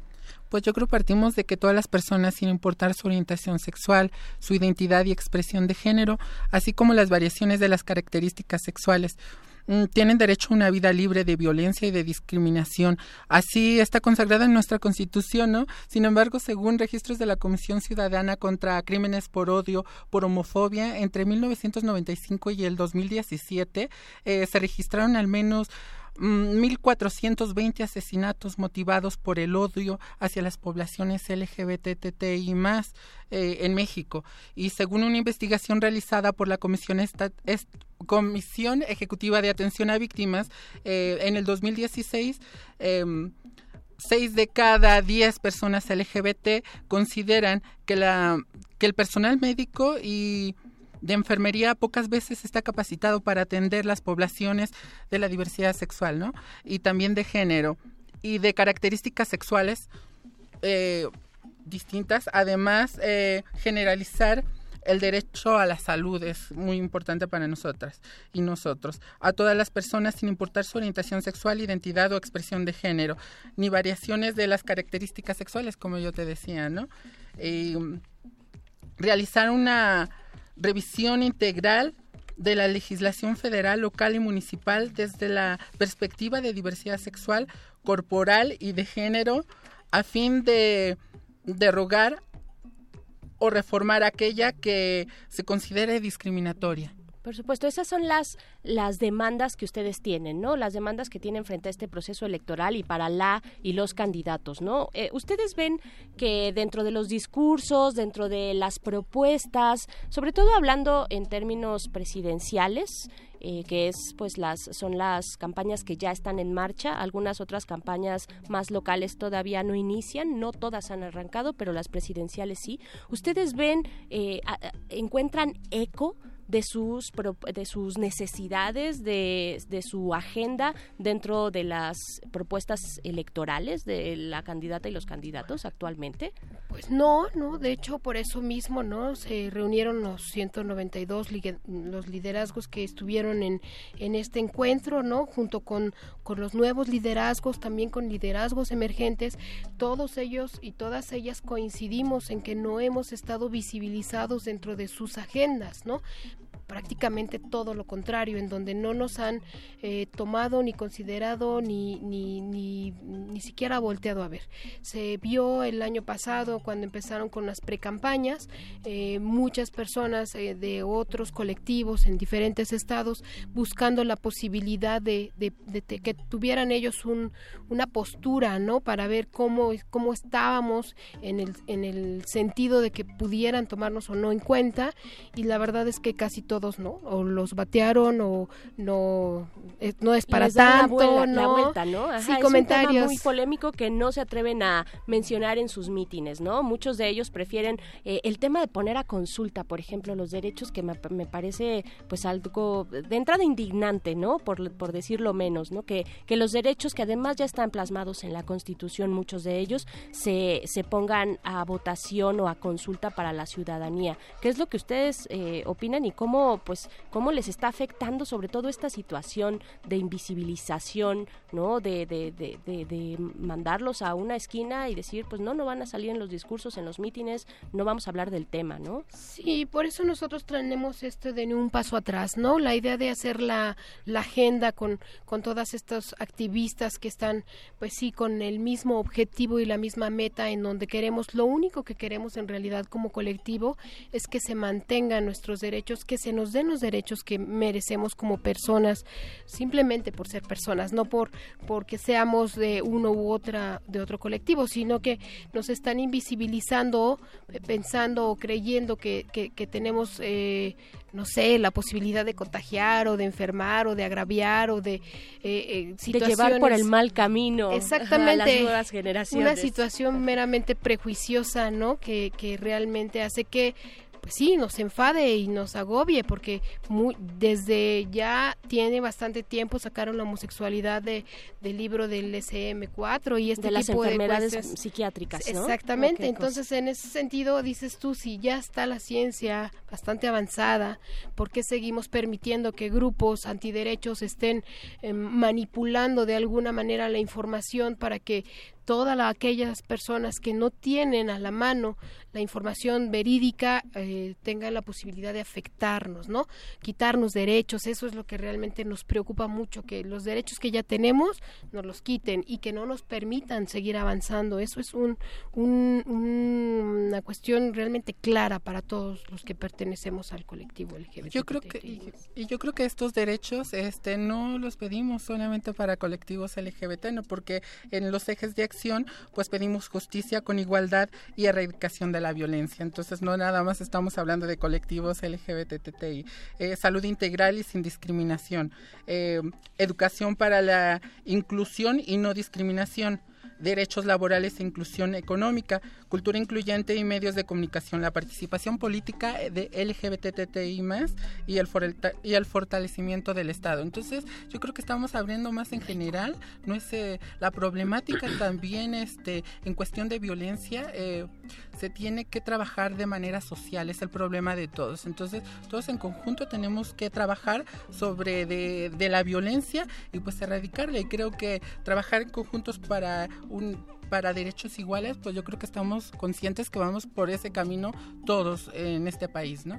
Por supuesto, y que nada tiene, este, vaya, no, no, tiene nada de malo eh, exponer una agenda particular y específica. Ustedes, bueno, están, todos estamos en una situación, todos y todas en esta situación de violencia complicada, también económicamente hablando, pero no tiene nada de malo exponer demandas específicas para una población específica que está pasando por este tipo de discriminación. Eh, porque además, y, también ahí preguntarles, pues, cómo ven en el ambiente político eh, el hecho de que no solo se les está invisibilizando, como ustedes lo mencionan, dentro del discurso político, sino que además viene una arremetida en contra de, ¿no? Está ahí el Frente Nacional de la Familia eh, y, se va escalando en detrimento de las personas de la diversidad sexual, ¿no? ¿Cómo lo ven? Mira, nosotros por eso la agenda que estamos haciendo es para todos, para todos los candidatos, para, a, todos los niveles, ¿no? A nivel estatal, este, em, presidencial, a todos los niveles. Para aliados también, para amigos para todos los partidos, para todos los, a todos los niveles. El hecho es que si se están prestando los candidatos a hablar con estos grupos antiderechos, queremos que también se presten a hablar con nosotros. La idea es que realmente tengamos un contrapeso, ¿no? Y que tengamos la posibilidad de que nuestra agenda esté considerada. Se están considerando estas, se están prestando a hablar con con estas eh, con estos grupos, ¿no? Que que son eh, algunos de ellos con algún tipo de religión y todo esto. No no estamos eh, en la situación de que estar en contra, sino que si están hablando con ellos, también que hablen con nosotros, que también tengan la posibilidad de, de brindarnos cierta seguridad como como a todo mundo se le está queriendo o todo mundo está queriendo tener para para cubrir nuestros derechos básicamente. Claro, hasta el momento yo no he visto que ningún grupo LGBTI o de la diversidad sexual en general eh, vaya en detrimento, tengan un discurso en contra de los derechos de otro grupo ajeno, ¿no? Que podríamos hacerlo porque obviamente también no queremos que se metan con nuestros hijos, ¿sabes? O sea, ese hashtag que tienen ellos en contra de las familias diversas o las familias que tienen otra constitución eh, diferente a los que ellos creen como normal, este no no hemos tiradoles ni les vamos a hacer eso, ¿no? Nosotros queremos que los derechos sean para todos, para ellos, para, para todas las minorías, de hecho, o sea, nuestra agenda está basada y, hablando en general para todas las minorías y que tengamos todos los mismos derechos. Jocelyn, ¿tú nos quieres hablar de la agenda legislativa? ¿Qué es lo que están proponiendo? Pues sí, pero antes que eso, este, para nada más reforzar este, esta parte, yo creo que los candidatos eh, deberían de dar la vuelta porque no, pues, en esta parte de que no somos un nada más uno, ¿no? Estamos, eh, la fuerza es que todos eh, estamos acompañados de muchos y muchas, por, estamos por todos lados, en todas las familias, en todas las amistades, en todos los trabajos, en las universidades. Además tenemos aliados en todos lados. Y yo creo que el imperio gay. bueno, también el imperio trans, aquí andamos. claro, claro, este, claro. Eh, cada vez estamos más politizados, tenemos aliados, este, ofrecemos propuestas incluyentes, que eso es lo verdaderamente rescatable e importante de esta situación, ¿no? Eh, ideas para construir entornos más justos y entornos más pacíficos. Yo creo que esa es nuestra postura. Perfecto. Eh, ¿Hacia dónde va la, coalición? ¿Qué es lo que eh, ven hacia el futuro? ¿Hay algo, eh, se están organizando también pensando en términos políticos tal vez? Ahora que tenemos candidaturas independientes, a ver, díganme. Mira, estamos nosotros obviamente sí preocupados, ¿no? Para que tengamos cierta eh, porcentaje de gente que está luchando ahorita por que te gusta tres mil y tantos eh, escaños puestos a nivel político y que alguien sí sea o sea que sea equiparado al igual que como el 50-50 no para hombres y mujeres que también haya incluido dentro de esas personas que están eh, buscando un puesto sí que haya personas que pertenezcan al colectivo LGBTTI más con y que lo digan no porque de que hay hay pero una cosa es de que estén ahí y otra cosa que es también que hayan salido del closet y tengan la agenda LGBT y que vayan a luchar por la agenda, que esa es otra cosa que también nos importa, ¿no? Sí, por supuesto, creo que es importante y valioso que haya gente de nuestro colectivo luchando por nuestros derechos desde adentro, ¿no? Nosotros estamos haciendo la chamba desde fuera, en la, en la coalición hay un grupo de incidencia bastante importante que cada uno de ellos dentro de los partidos que pertenecen están buscando colocar la agenda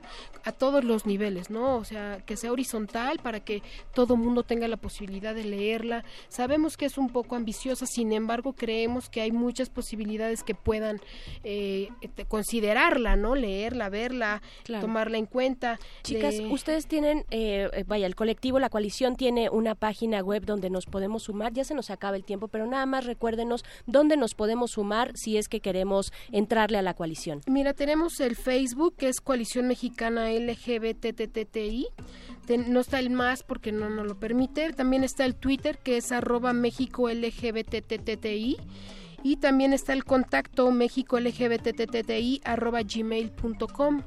Entonces, pues en, las redes, ahí en el grupo de Facebook y en, todas todos las redes que ahorita estamos manejando, se pueden sumar a la coalición. Ahí está el cuestionario, está gente que está manejándolo para que los puedan adherir. A todos los aliados les agradecemos que por favor nos ayuden a a difundir esta información y que tengamos los mismos derechos. Perfecto, pues chicas, muchas gracias Jocelyn Aguilar, Yania Córdoba, gracias. Eh, estaremos siguiendo la pista de esta coalición mexicana LGBTTI más. Ustedes pueden encontrarlos, ya encontrarles en eh, sus redes sociales que ya dieron. Por el momento nos despedimos, se nos acabó el tiempo, nos escuchamos la próxima semana. Esto fue El Modernísimo. Quédense aquí en Resistencia Modulada porque sigue Resistor.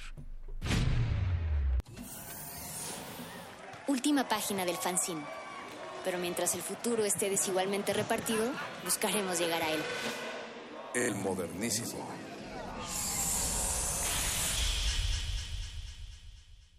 Resistencia modulada.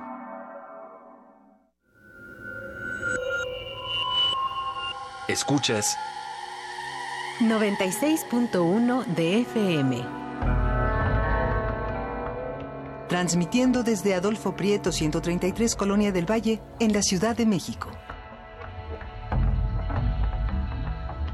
Radio UNAM. Experiencia sonora.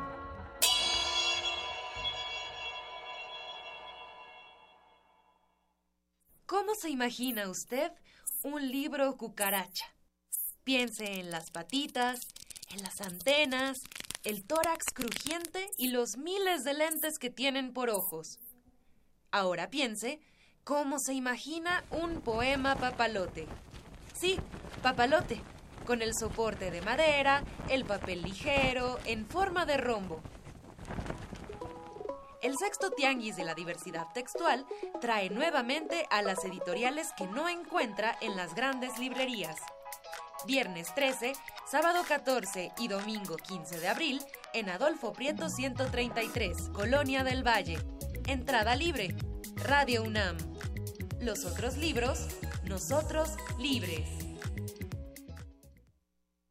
José Antonio Miz platica con estudiantes. ¿Cómo están? Buenas tardes. ¿Les puedo hacer una pregunta? Claro que sí. ¿Quién de ustedes va a votar por primera vez? Yo. ¿Y ya sabes por quién vas a votar? Pero todos son una bola de corruptos. No todos somos iguales. Se puede hacer política sin lavar dinero, sin tener un solo peso al margen de la ley. Yo lo he hecho los últimos 20 años. ¿Y sin ninguna mancha? Sin ninguna mancha más que el vitiligo.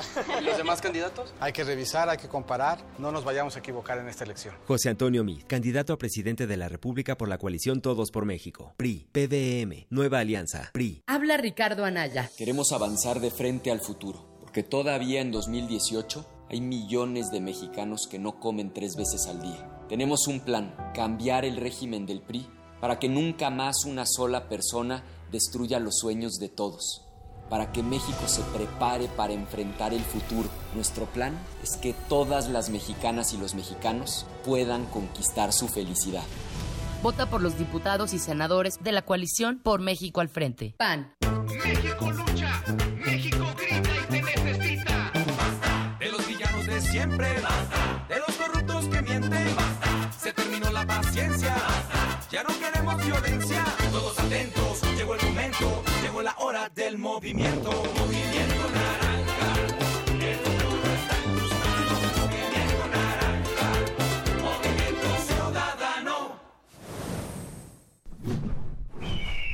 Movimiento Ciudadano. De todos, para todos. Diseño y espacio público en la Ciudad de México. Exposición organizada por la Facultad de Arquitectura de la UNAM con proyectos de diseño industrial, urbanismo, arquitectura y arquitectura de paisaje para celebrar el nombramiento de la Ciudad de México como Capital Mundial de Diseño 2018. El diseño como herramienta para mejorar la calidad de vida de la ciudad. Del 3 de marzo al 28 de abril en el Museo Universitario de Ciencias y Arte, MUCA, Ciudad Universitaria. Entrada libre. Más información en muca.unam.mx.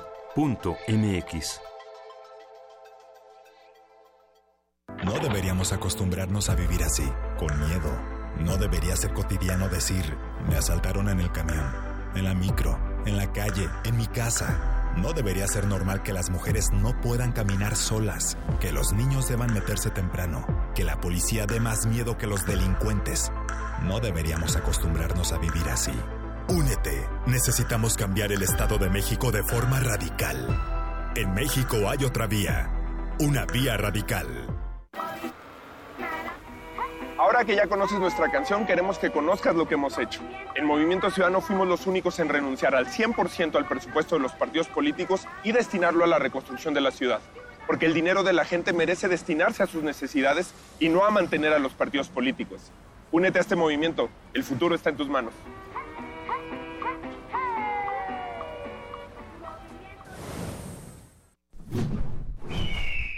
Movimiento Ciudadano. ¿Qué debe tener un buen presidente? José Antonio Meade te responde. Si alguien va a pedir un trabajo, ¿a quién cree usted que va a contratar? ¿A una persona que tiene experiencia o a alguien que no tiene? Te puedo hablar de mi experiencia en el campo, relaciones exteriores, desarrollo social, hacienda y energía. Pero la experiencia sirve para una sola cosa, resolver tus problemas desde el primer día y no estar improvisando. Avanzar contigo, unidos. José Antonio Meade, candidato a presidente de la República por la coalición Todos por México. PRI, PDM, Nueva Alianza, PRI.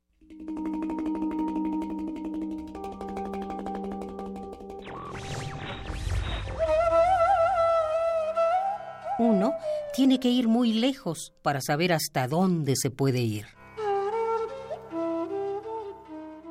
Heinrich Boll.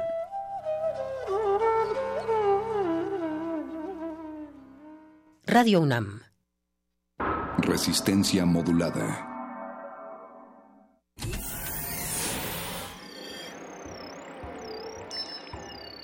Bienvenida, nueva entidad orgánica. Relaja tus oídos mientras procedemos a analizar tu sistema.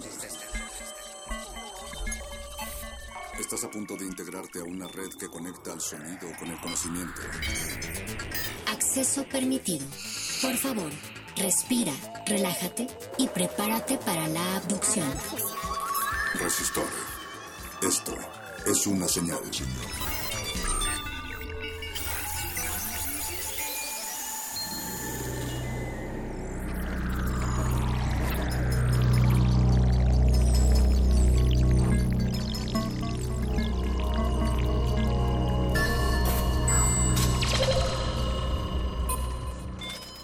Ingresar código de emisión. 04018R165.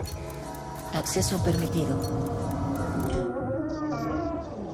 Inicia secuencia sobre desechos tecnológicos.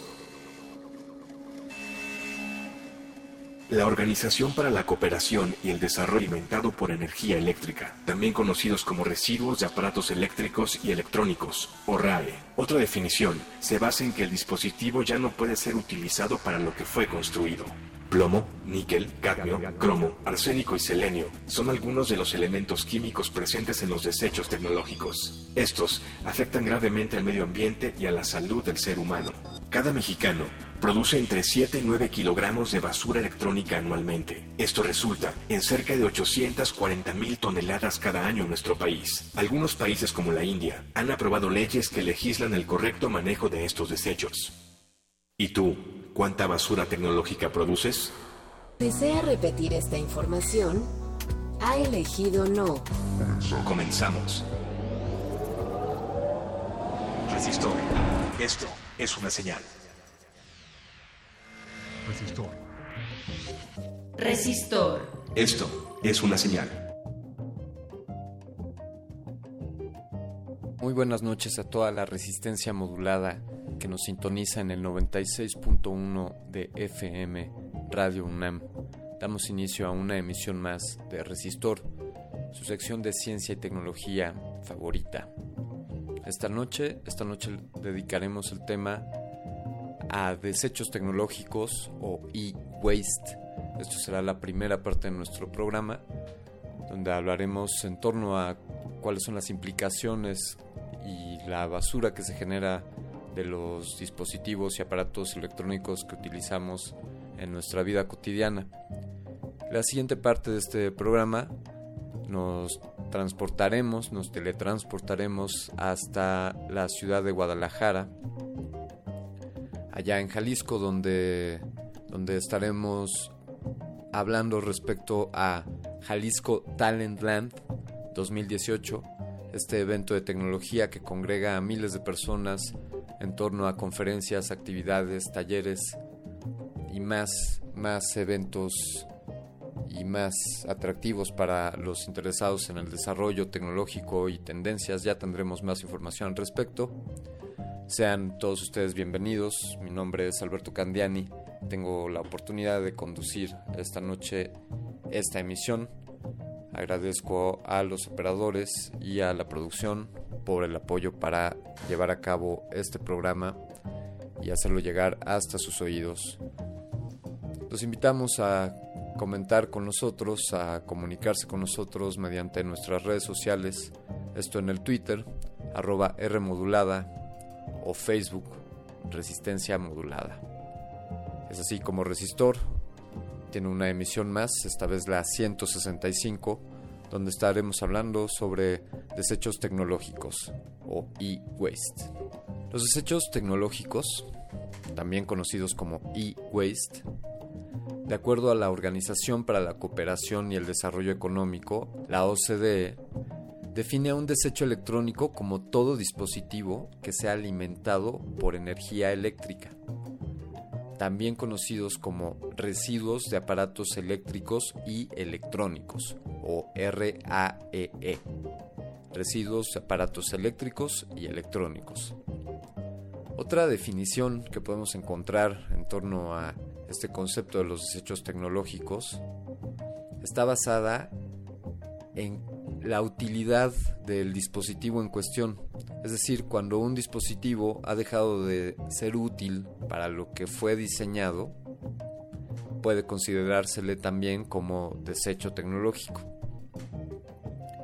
Lo que contienen estos dispositivos que pueden resultar dañinos a nuestra salud Bien, por mencionar algunos elementos presentes, podemos enlistar el plomo, el níquel, el cadmio, el cromo, el arsénico y el selenio, por mencionar algunos elementos químicos que están presentes en estos desechos tecnológicos.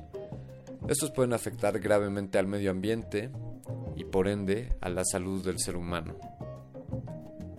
Existen algunos países como la India donde se han aprobado leyes que legislan el correcto manejo de estos desechos. Ya veremos si México, México está también en esta situación. Pero ¿cuáles son los aparatos que pueden considerarse como desperdicio o desecho electrónico? Desde luego destacan los teléfonos celulares o smartphones que contienen desde las baterías hasta sus carcasas de plástico, contienen distintos elementos contaminantes. También, también podemos mencionar pues los televisores, en el caso concreto de México, recientemente dado el apagón digital para la televisión, pues se han producido una gran cantidad de, de desperdicio en cuanto a televisores que pues han dejado de ser eh, vigentes, que se han convertido en obsoletos y esto los hace por ende basura.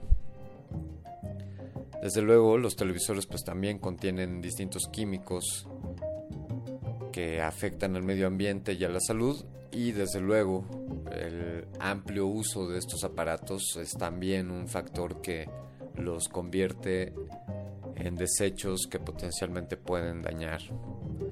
Por ejemplo, un teléfono, un smartphone puede contener entre 500 y 1000 compuestos que son potencialmente contaminantes. Entre 500 y 1000 compuestos contaminantes por cada dispositivo o celular móvil. Por, por tener un panorama amplio de qué otros aparatos podemos identificar como potenciales contaminantes, desde luego los refrigeradores o frigoríficos, aires acondicionados, radiadores o emisores térmicos con aceite, electrodomésticos en general, grandes y pequeños, equipos de informática y telecomunicaciones, por ejemplo computadoras o radios, aparatos electrónicos de consumo y paneles fotovoltaicos. Estos últimos no solo el desecho que se producen al dejar de utilizarlos, pero la contaminación que implican al producirlos.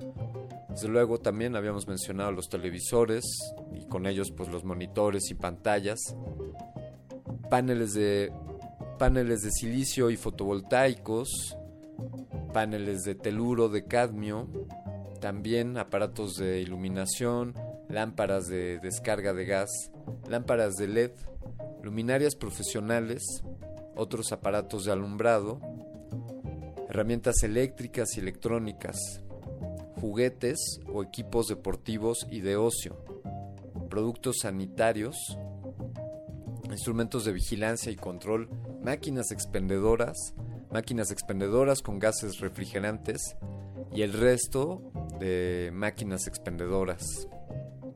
Por mencionar algunos de los aparatos que podemos considerar como desechos electrónicos. Así es que esto nos pone a reflexionar en los aparatos que utilizamos, en qué tanto tiempo les damos de vida o qué tan programados para su obsolescencia están estos dispositivos y qué tanto caemos dentro de esa programación. Vamos a continuar en el siguiente bloque, después de una pequeña pieza que tenemos para ustedes. Vamos a continuar hablando sobre, sobre e-waste o basura tecnológica. Vamos a escuchar del álbum The Number of the Beast de 1982, editado por EMI Records, de la banda Iron Maiden, Run to the Hills. Resistor. Esto es una señal. Resistor, resistor. White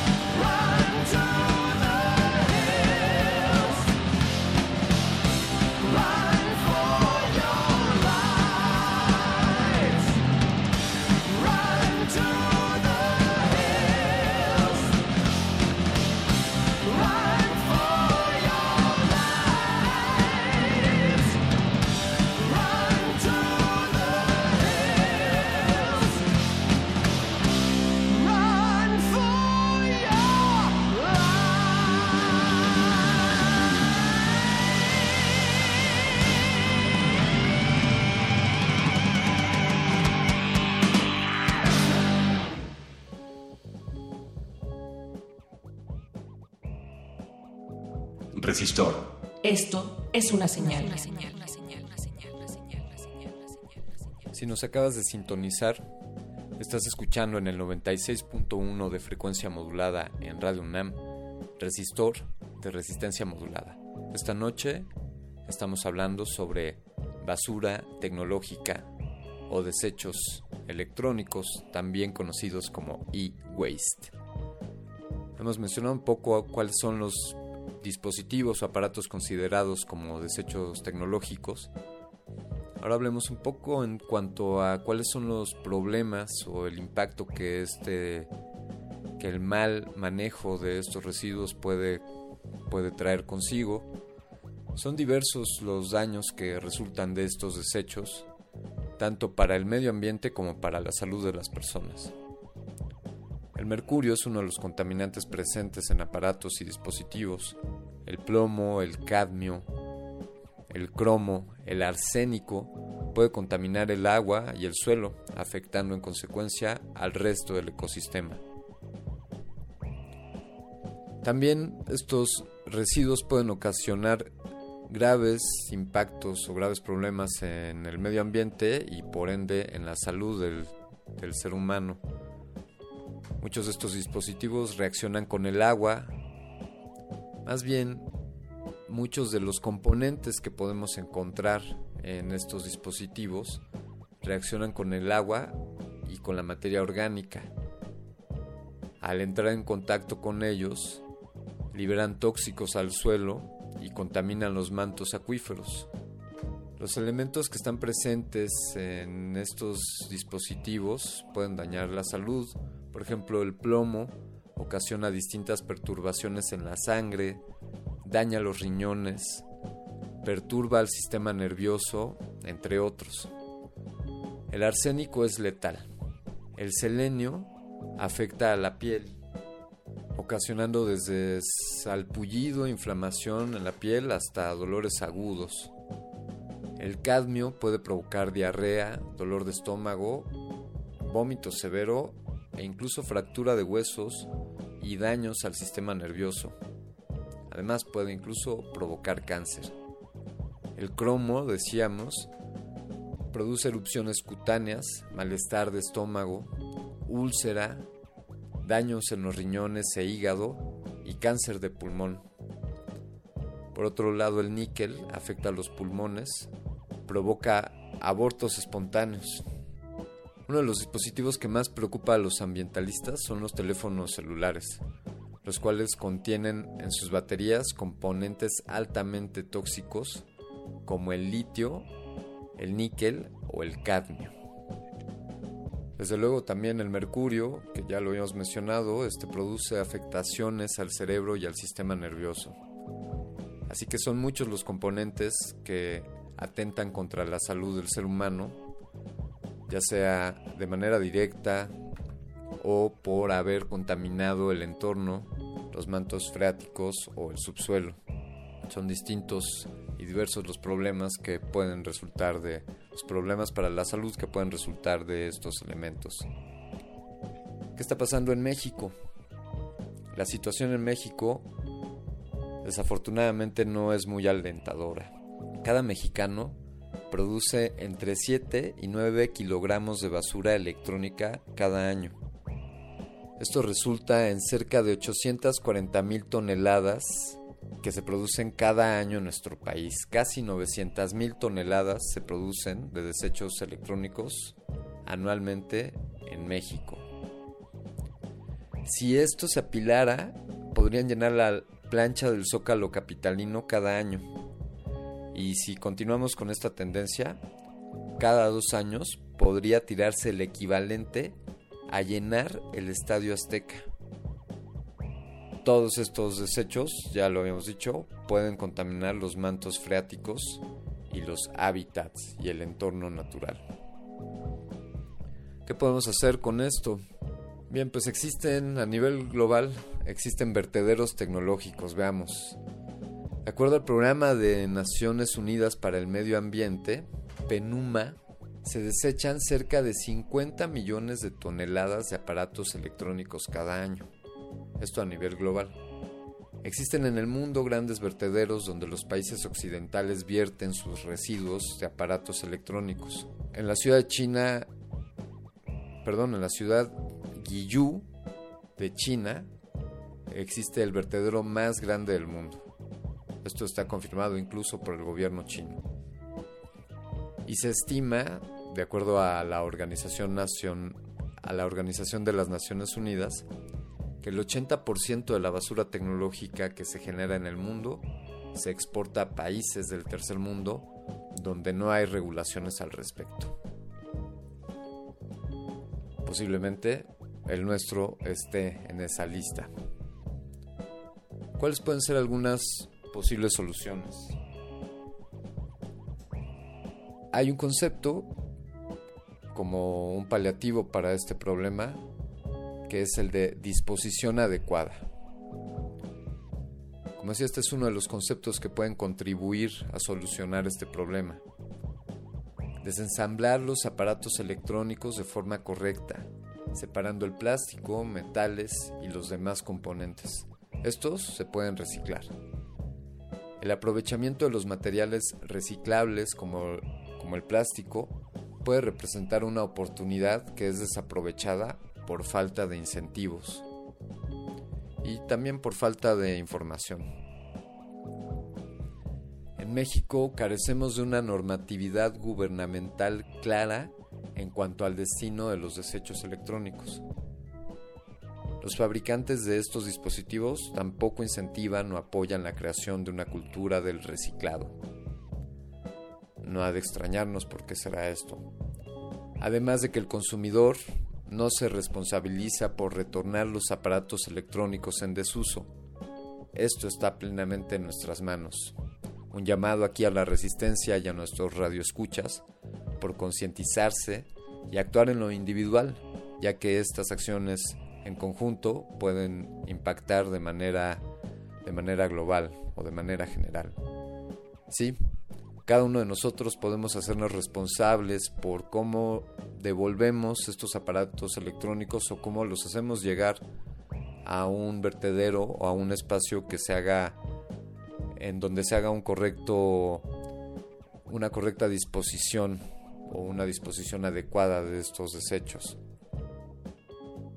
Las empresas, por otro lado, las universidades, la industria en general y el gobierno deberían de emprender campañas a nivel nacional para reciclar y disponer de manera adecuada de los desechos tecnológicos. Cabe, podemos mencionar o destacar un proyecto, el proyecto ARA, e iniciativa de las compañías Google y Motorola, que permiten a los usuarios elegir los componentes de sus smartphones. Sí, tú puedes personalizar tu smartphone eligiendo distintos componentes. Esto idealmente tendría un impacto positivo ya que no utilizarías componentes que no... Tu dispositivo móvil no, no traería consigo componentes que no utilizarás ya que lo diseñaste para tu persona. Así que con esto podemos ver que hay acciones que podemos emprender como individuos para hacer un mejor uso de, de nuestros dispositivos, para sacarles más provecho y sobre todo para que estos no se conviertan en desechos o basura tecnológica. El reciclaje, también hemos visto la adecuada disposición de los aparatos y el buscar un vertedero pueden ser opciones que nosotros como individuos podemos emprender. Así que ahí está el tema de hoy. Eh, desechos tecnológicos o e-waste. Tú te has preguntado cuánta basura tecnológica produces, cuántos smartphones has tenido en tu vida, cuántas televisoras, cuántas televisiones has tirado, en general cuántos electrodomésticos que alguna vez utilizaste se encuentran hoy en el, en el basurero. Algo en que ponernos a pensar, como no dejarnos ir solamente por la obsesión de la obsolescencia programada que nos demanda sustituir nuestros aparatos con, con la frecuencia que dictamina la tendencia comercial. Podemos abstraernos de ellos y utilizar de mejor manera nuestros dispositivos y aprovecharlos o reciclarlos mejor. Con esto cerramos el tema de desechos tecnológicos.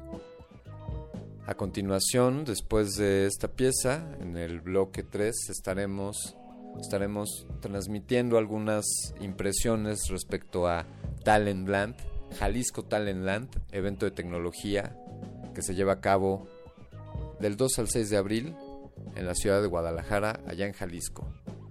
Por ahora vamos a escuchar de The Query Boys, grabado en 2017 del álbum White Trash Blues. La canción homónima con el mismo nombre, White Trash Blues. Estás escuchando Resistor. Esto es una señal. Resistor. Esto es una señal.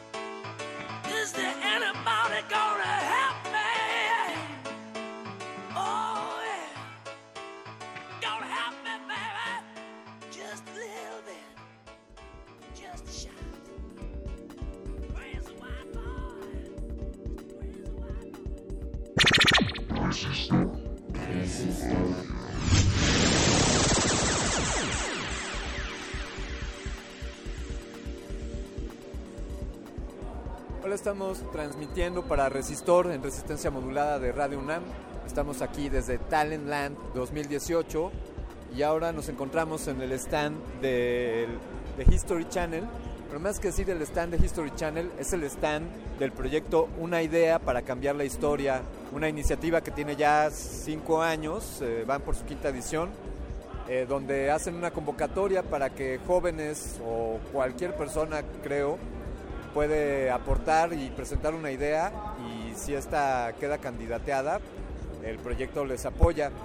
Y estamos aquí con uno de los ganadores de algunos de estos, de algunas de estas convocatorias.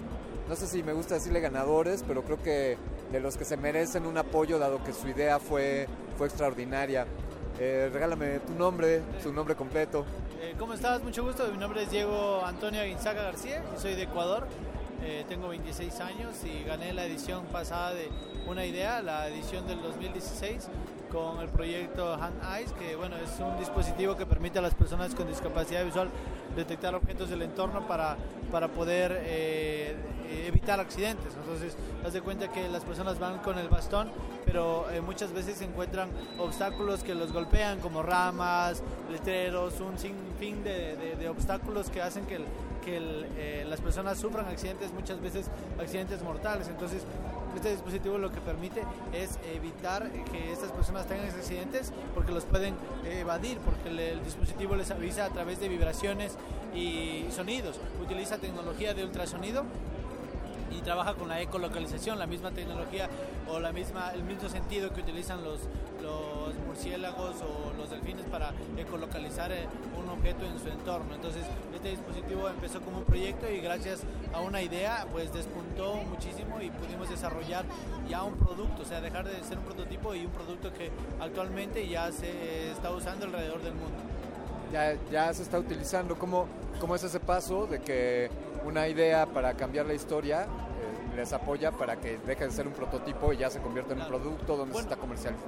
Eh, Una de las cosas más importantes de la iniciativa es la cantidad de difusión que se logra tener con, al, al ganar, al ganar esta iniciativa, porque se abren un mundo de oportunidades para que tu proyecto se pueda desarrollar y pueda ser una realidad, que deje de ser un prototipo que muchas veces somos jóvenes que tenemos un producto o un proyecto en nuestra escuela que desarrollamos únicamente por una materia, pero con estas iniciativas que logran ver el impacto o lo, lo grande que puede ser, te eh, permiten eh, con el dinero justamente que tú ganas trabajar en tu proyecto y aprovechar todas esas oportunidades que se abren. Por ejemplo, en nuestro caso, miles y miles de personas, eh, personas no videntes nos empezaron a escribir cuando se enteraron de que habíamos ganado una idea para cambiar la historia pidiendo el dispositivo. Entonces nosotros ya teníamos un compromiso con la sociedad de dar este, de brindar este dispositivo para que la gente, la gente eh, lo pueda empezar a utilizar. Entonces, cuestión de siete meses logramos hacer lo que no hicimos en cuatro años, desarrollar un producto tecnológico desde Ecuador,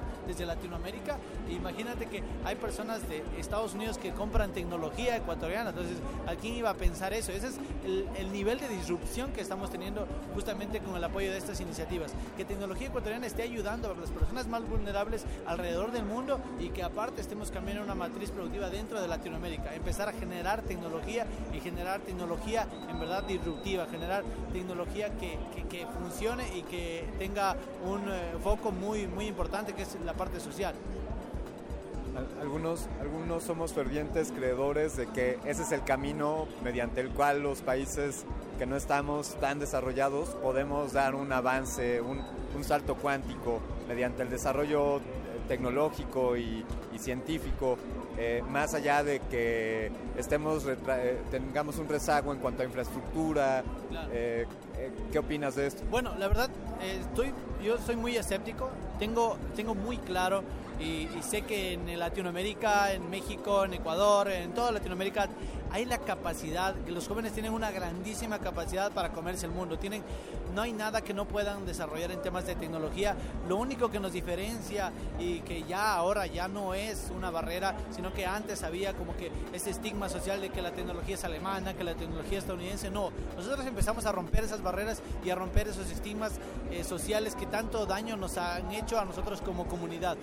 Eso y saber que sí somos capaces y que ya hay gente de Estados Unidos que nos está comprando tecnología a nosotros y que nosotros estamos empezando a ser parte del cambio porque ahora entendemos que nada más era cuestión de mentalidad y que las ganas las tenemos como para comernos el mundo. Resistor. Esto es una señal. la oportunidad de charlar también con un joven talento, Eduardo, Eduardo Lozano. Él desarrolló su producto en torno a un sistema para detectar enfermedades de transmisión sexual. Eh, Eduardo, muchas gracias. Platícanos cómo funciona este sistema. Funciona de manera muy sencilla. Un- con- El dispositivo consta de dos partes. Es un cono que dirige la orina hacia el dispositivo y lo, lo que el dispositivo hace es que concentra la orina y una vez que la concentra a través de una tira reactiva podemos revelar el resultado. Es muy parecido a una prueba de embarazo. Y todas, todo tipo de enfermedades de transmisión sexual son posibles de detectar con, con esta prueba. En este momento estamos trabajando con clamidia y gonorrea, sin embargo la prueba tiene escalabilidad a otras enfermedades de transmisión sexual como micoplasmas, eh, virus del papiloma humano y ureaplasmas. ¿Cómo fue para ti el proceso de, digamos, de la idea hasta llegar a una idea para cambiar la historia y que, y que tuvieras el resultado? Eh, Fue un proceso bastante largo. A veces a mí me preguntan, oye, ¿cómo se te ocurrió tu idea? Y yo les digo que no es como que ocurre de la noche a la mañana, es un proceso largo de investigación, de entender bien el problema y a partir de ahí ya puedes ir dando soluciones a aquellas oportunidades que vas encontrando. Entonces fue así, yo, estuve en un, en un centro de innovación en iLab Veracruz y ahí fue donde nos más o menos enseñaron a detectar esos problemas que son realmente importantes de atacar. Eh, finalmente yo vine hace unos meses al Campus Party y yo vi eh, que estaba anunciado una idea para cambiar la historia. Entonces vine aquí al stand y me inscribí aquí rapidísimo. La verdad yo veía bastante complicado ganar porque son muchísimos proyectos los que se inscriben y bueno, hasta que un día recibí una llamada que era de uno de los 10 finalistas, semifinalistas, perdón, y bueno, logramos pasar a la final y luego quedar en tercero. Eduardo, ¿tienes alguna estimación? Quizás sea una pregunta difícil, pero ¿tienes alguna estimación del impacto que un sistema como el que has desarrollado podría tener en cuanto a la reducción de, la transmisión de algunas enfermedades? No, no te fallo con el número, lo que sí te puedo decir es que justamente lo que busca hacer este dispositivo es alentar a las personas a revisarse. ¿Por qué? Porque el proceso de ir al laboratorio es, lento, a algunas personas les da vergüenza. Con un dispositivo así de sencillo de usar, buscamos que todas aquellas personas que, les da miedo, que les da vergüenza, se, se atrevan a revisarse y en ese momento pues saber si tienen cómo está su salud sexual porque bueno hay que recordar que en la mayoría en muchos de los casos estas enfermedades no presentan síntomas aparentes Definitivamente un, una pues un gran problema en nuestras sociedades y como has dicho ya estos estos tabúes y estos eh, ideas de vergüenza y de no quererse acercar a un centro de salud para, para revisarse. Eh, ¿Qué sigue? ¿Cómo se llama la prueba? Se llama Lisa. ¿Cuál, cuál es la razón de que sea ese el nombre? empezó de- de- como de, de broma no sé con mis otros dos ahora ya son socios este y son nuestras iniciales simplemente empezamos a, a decirlo así a la gente le empezó a gustar y también como que le da personalidad al dispositivo entonces pues hasta ahorita ha quedado bien. Esto, esto ya marcó una... Esto ya es un parteaguas en tu vida, podrías decir. ¿Y qué, qué va de aquí para adelante con Lisa o con otros proyectos? ha ha sido ha sido una gran experiencia haber podido ganar y este sí ha cambiado el rumbo del proyecto totalmente o sea la exposición que te da el haber ganado con History te da muchísima promoción Eh, ahora hay estudiantes que quieren trabajar con nosotros nos, nos hablan de las universidades oye ven a dar una plática acá o sea, todo eso va abriéndote puertas. Incluso ya nos contactan también de, de farmacéuticas que quieren colaborar con nosotros. Felicidades. Gracias. Eh, ¿qué, le dirías a, ¿Qué le dirías a jóvenes que, que te siguen en este camino de la vida en cuanto a aventarse con un proyecto y a serle fiel a una idea? Lo, lo que yo les diría es que se atrevan. En mi caso yo yo lo, lo único que sabía cuando salí de, de estudiar era que no, no quería trabajar en la industria porque no me gustó y yo quería resolver alguna problemática. Lo que les diría es que se atrevan, o sea, así como yo, yo no soy ningún genio ni nada, lo único que he hecho es echarle ganas y atreverse, o sea, es eso, y ser persistente con el trabajo que haces, y yo creo que eso es- al final es lo que trae frutos. Resistor. Esto es una señal.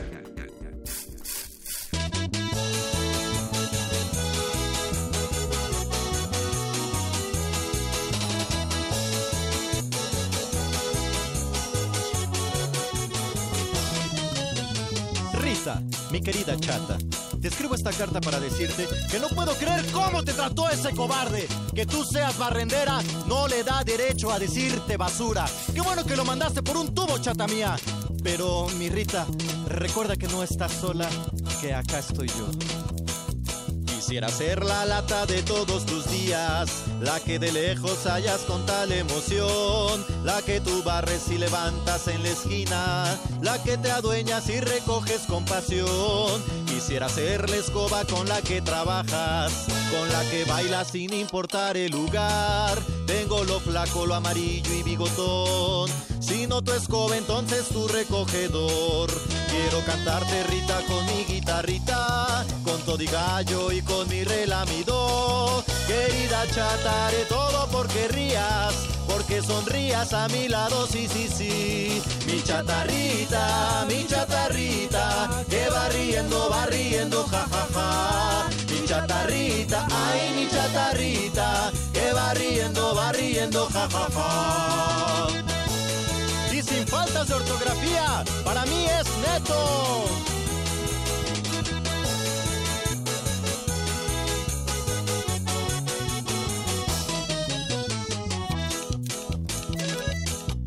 Hay más de mí para ti, mi chatarrita.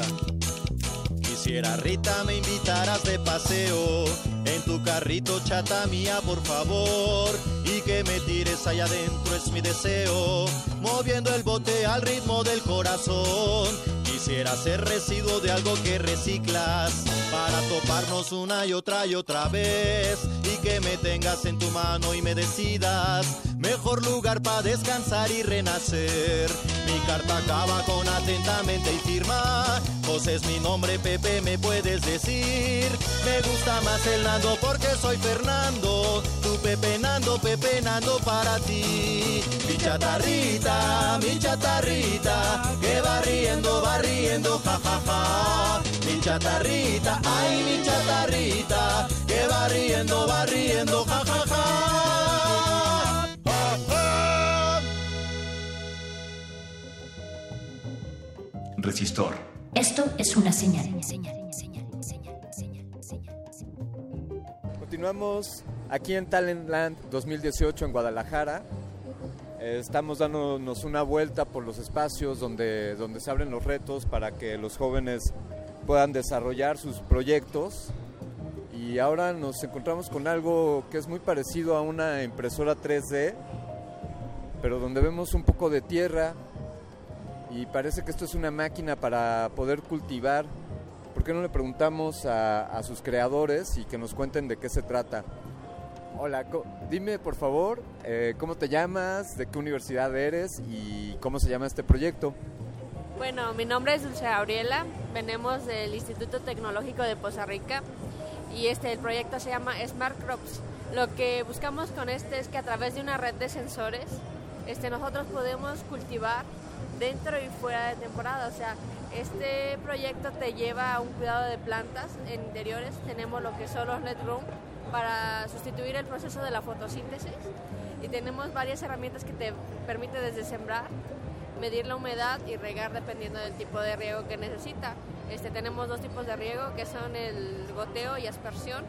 Tenemos una cámara que nos permite dar el monitoreo de las plantas y lo que le da el plus es que lo puedes controlar a través de IoT. Tenemos una aplicación donde te da los parámetros que tú está tú, en tiempo real, o sea, tú puedes estar checando en, en otra parte del mundo este, lo que es tu luminosidad, lo que es tu humedad, tu temperatura de tu ambiente y tú pues, puedes estar tranquilo de que puedes estar checando tu, tu cultivo aunque tú no estés, de presente ahí, tú puedes monitorear tu cultivo de donde quiera que estés y también tenemos un sistema de lo que es el sistema de riego donde, del contenedor de agua, donde es ecológico porque si tú lo sacas al medio ambiente, tiene un sensor de lluvia donde se abre cada vez que llueve para que tú puedas aprovechar el agua de lluvia. Y tenemos un retorno donde el agua aquí que se va filtrando va y va a un filtro donde se puede llegar a reutilizar el agua para que esto sea amigable también con el medio ambiente. Oye, y este proyecto es... ¿Cómo, cómo llegaron aquí a, a Talentland con este proyecto? Pues ahorita nosotros estamos por medio del Instituto Tecnológico, nosotros venimos de allá, estamos en la categoría de robótica aplicada. Entonces, donde nosotros damos la aplicación de nuestros, los conocimientos que adquirimos a través de la carrera, donde los llevamos a un proyecto que es pues a nivel de, tiene una problemática a nivel nacional, porque pues, la agricultura es algo que se ve a nivel nacional y pues se da cuenta este, a nivel nacional cuando un, producto se escasea, o sea, no es de temporada, el precio se infla. Entonces lo que nosotros buscamos es evitar eso, empezar la inflación de precios para que tú puedas producir dentro y fuera de temporada sin ningún problema, entonces tu precio se estabilice.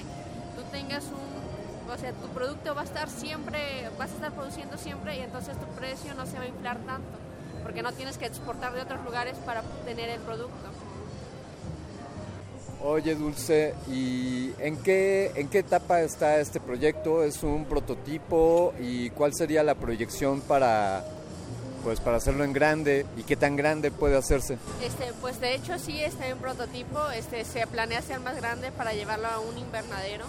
Este, para, pues, pues, simplemente es lo mismo, nada más que se cambiarían algunos utensilios por otros para expandirlo. Pero sí, como la programación es la misma, pues ya nada más eh, lo que resta es hacerlo más grande. O sea, ya usando la misma estructura, la misma base, ya nada más expandirla a un invernadero para que puedas producir en masa y puedas tener un producto para abastecer a cierta cantidad. Esto, esto podría funcionar también a nivel eh, casero, digamos. O sea, las personas podrían llegar a tener sus propios huertos en sus casas. puede llegar a funcionar casero porque está diseñado para que es muy fácil el diseño. Tú la programación lo haces y es muy fácil. O sea, con un solo clic tú puedes tener una aplicación desde tu celular y controlarlo, o sea, desde tu celular. Ahorita ya lo, todo lo manejas por el celular. Nosotros tenemos una aplicación que desde el celular te da de sembrar y con un solo clic tú puedes sembrar, tú puedes regar, tú puedes hacer todo. O sea, es muy fácil el manejo para que cualquier persona lo pueda manejar. ¿Puedes decirnos nuevamente cuál es el nombre del, de- del proyecto?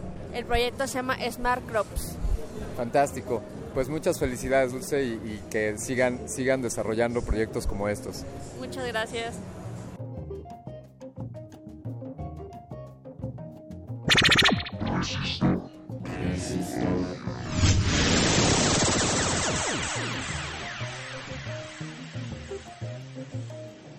Lo siguiente que vamos a escuchar es el fragmento de una entrevista con Richard Stallman. Él es fundador del movimiento Software Libre y del sistema GNU, GNU, un sistema operativo libre. Escuchemos ahora un par de comentarios de Richard Stallman. ¿Sabes, ¿Sabes de alguien que hoy día esté desarrollando eh, software libre para móviles, así como tú trabajaste en New para Sí. PC? Ajá. Sí, hay una versión, ah, un variante de Android que se llama Replicant. Hace unos años tomaron los componentes libres desde Android para usarlos sin los componentes privativos. Y luego van desarrollando reemplazos por unos componentes privativos. Ya creo Replicant puede usar las cámaras de unos modelos. Y es mucho trabajo. Queda mucho trabajo por hacer. Véase replicant.us. ¿Contradice a la democracia el hecho del software privativo? Es decir, el que no podamos nosotros... No la democracia, sino los derechos humanos. Ah, para una sociedad libre no debería ser posible que uno tenga tanto poder sobre otros. Hay una, hay una pirámide ahí, ¿no? Donde... No diría pirámide. No, no tiene la forma de pirámide. Es el dueño de un programa privativo ejerce poder injusto sobre los usuarios de ese programa. Entonces no, no es pirámide, sino poder injusto. Y unas empresas grandes ejercen poder injusto a muchos usuarios. Ahora, decías hace un momento, pues esto debería de ser ilegal. Y no es ilegal porque... No, no, no, no, no, no. Dije que las funcionalidades malévolas deberían ser ilegales. Por ejemplo, programar el programa para espiar o seguir a los usuarios, programarlo para restringirlos usando datos en formatos secretos ah, ah, accesibles únicamente a través de un programa escrito para rehusar de hacer las cosas que los usuarios querrían y también las puertas traseras. Las funcionalidades malévolas creo que deberían ser ilegales, ah, delitos graves. Pero que el programa sea privativo es injusticia, pero prohibirlo sería como prohibir las drogas. Es una política tonta que ah, empeora el caso. No es una solución ah, en la práctica. Deseo un mundo donde no haya software privativo, pero no propongo prohibirlo. Lo que propongo es resistirlo. Bien, esta resistencia implica, eh, decías, coraje y implica No, no valor coraje realmente, sino fuerza de voluntad. y conocimiento. Quiero decir, eh, la ponen muy fácil el software privativo eh, como para que no, tengas que hacer no, no, no, no, no, no, no. Es, no exageres. Ah, muchos programas libres son muy fáciles de usar. De hecho, hace 10 años, creo, ah, Mako Hill trabajaba en una escuela y un día reemplazó Windows en las computadoras de la escuela por Yukon Linux el, un fin de semana y el lunes dijo a todos, hubo una actualización. Unas cosas funcionarán algo diferente. Pero nadie tenía problemas, porque de hecho la diferencia entre Windows y Yukon Linux no fue más grande que la diferencia entre versiones de Windows. Los usuarios saben, ah, ah, no sé decirlo en español, take care of, handle, como, como they can cope with, ¿cómo se dice? en Sí, ellos, ellos pueden manejarlo o ellos pueden aprender a, a manejar el, el sistema operativo. No es un problema serio para los usuarios tales cambios. La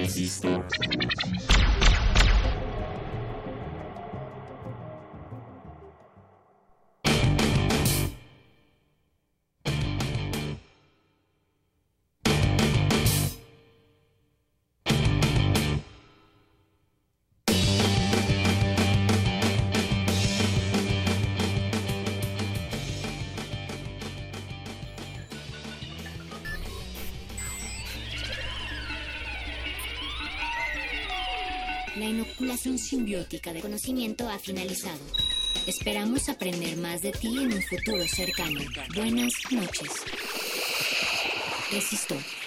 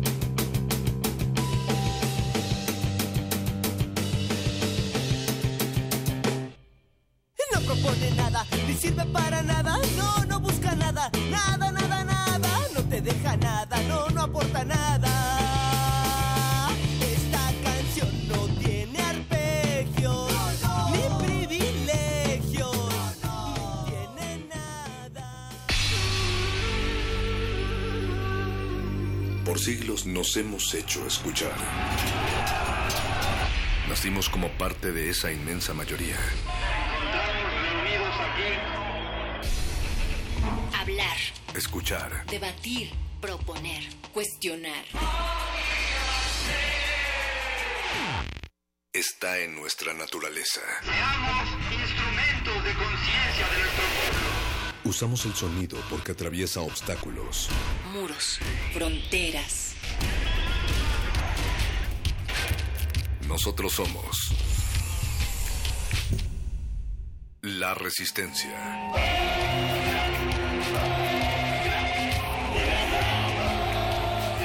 Resistencia modulada.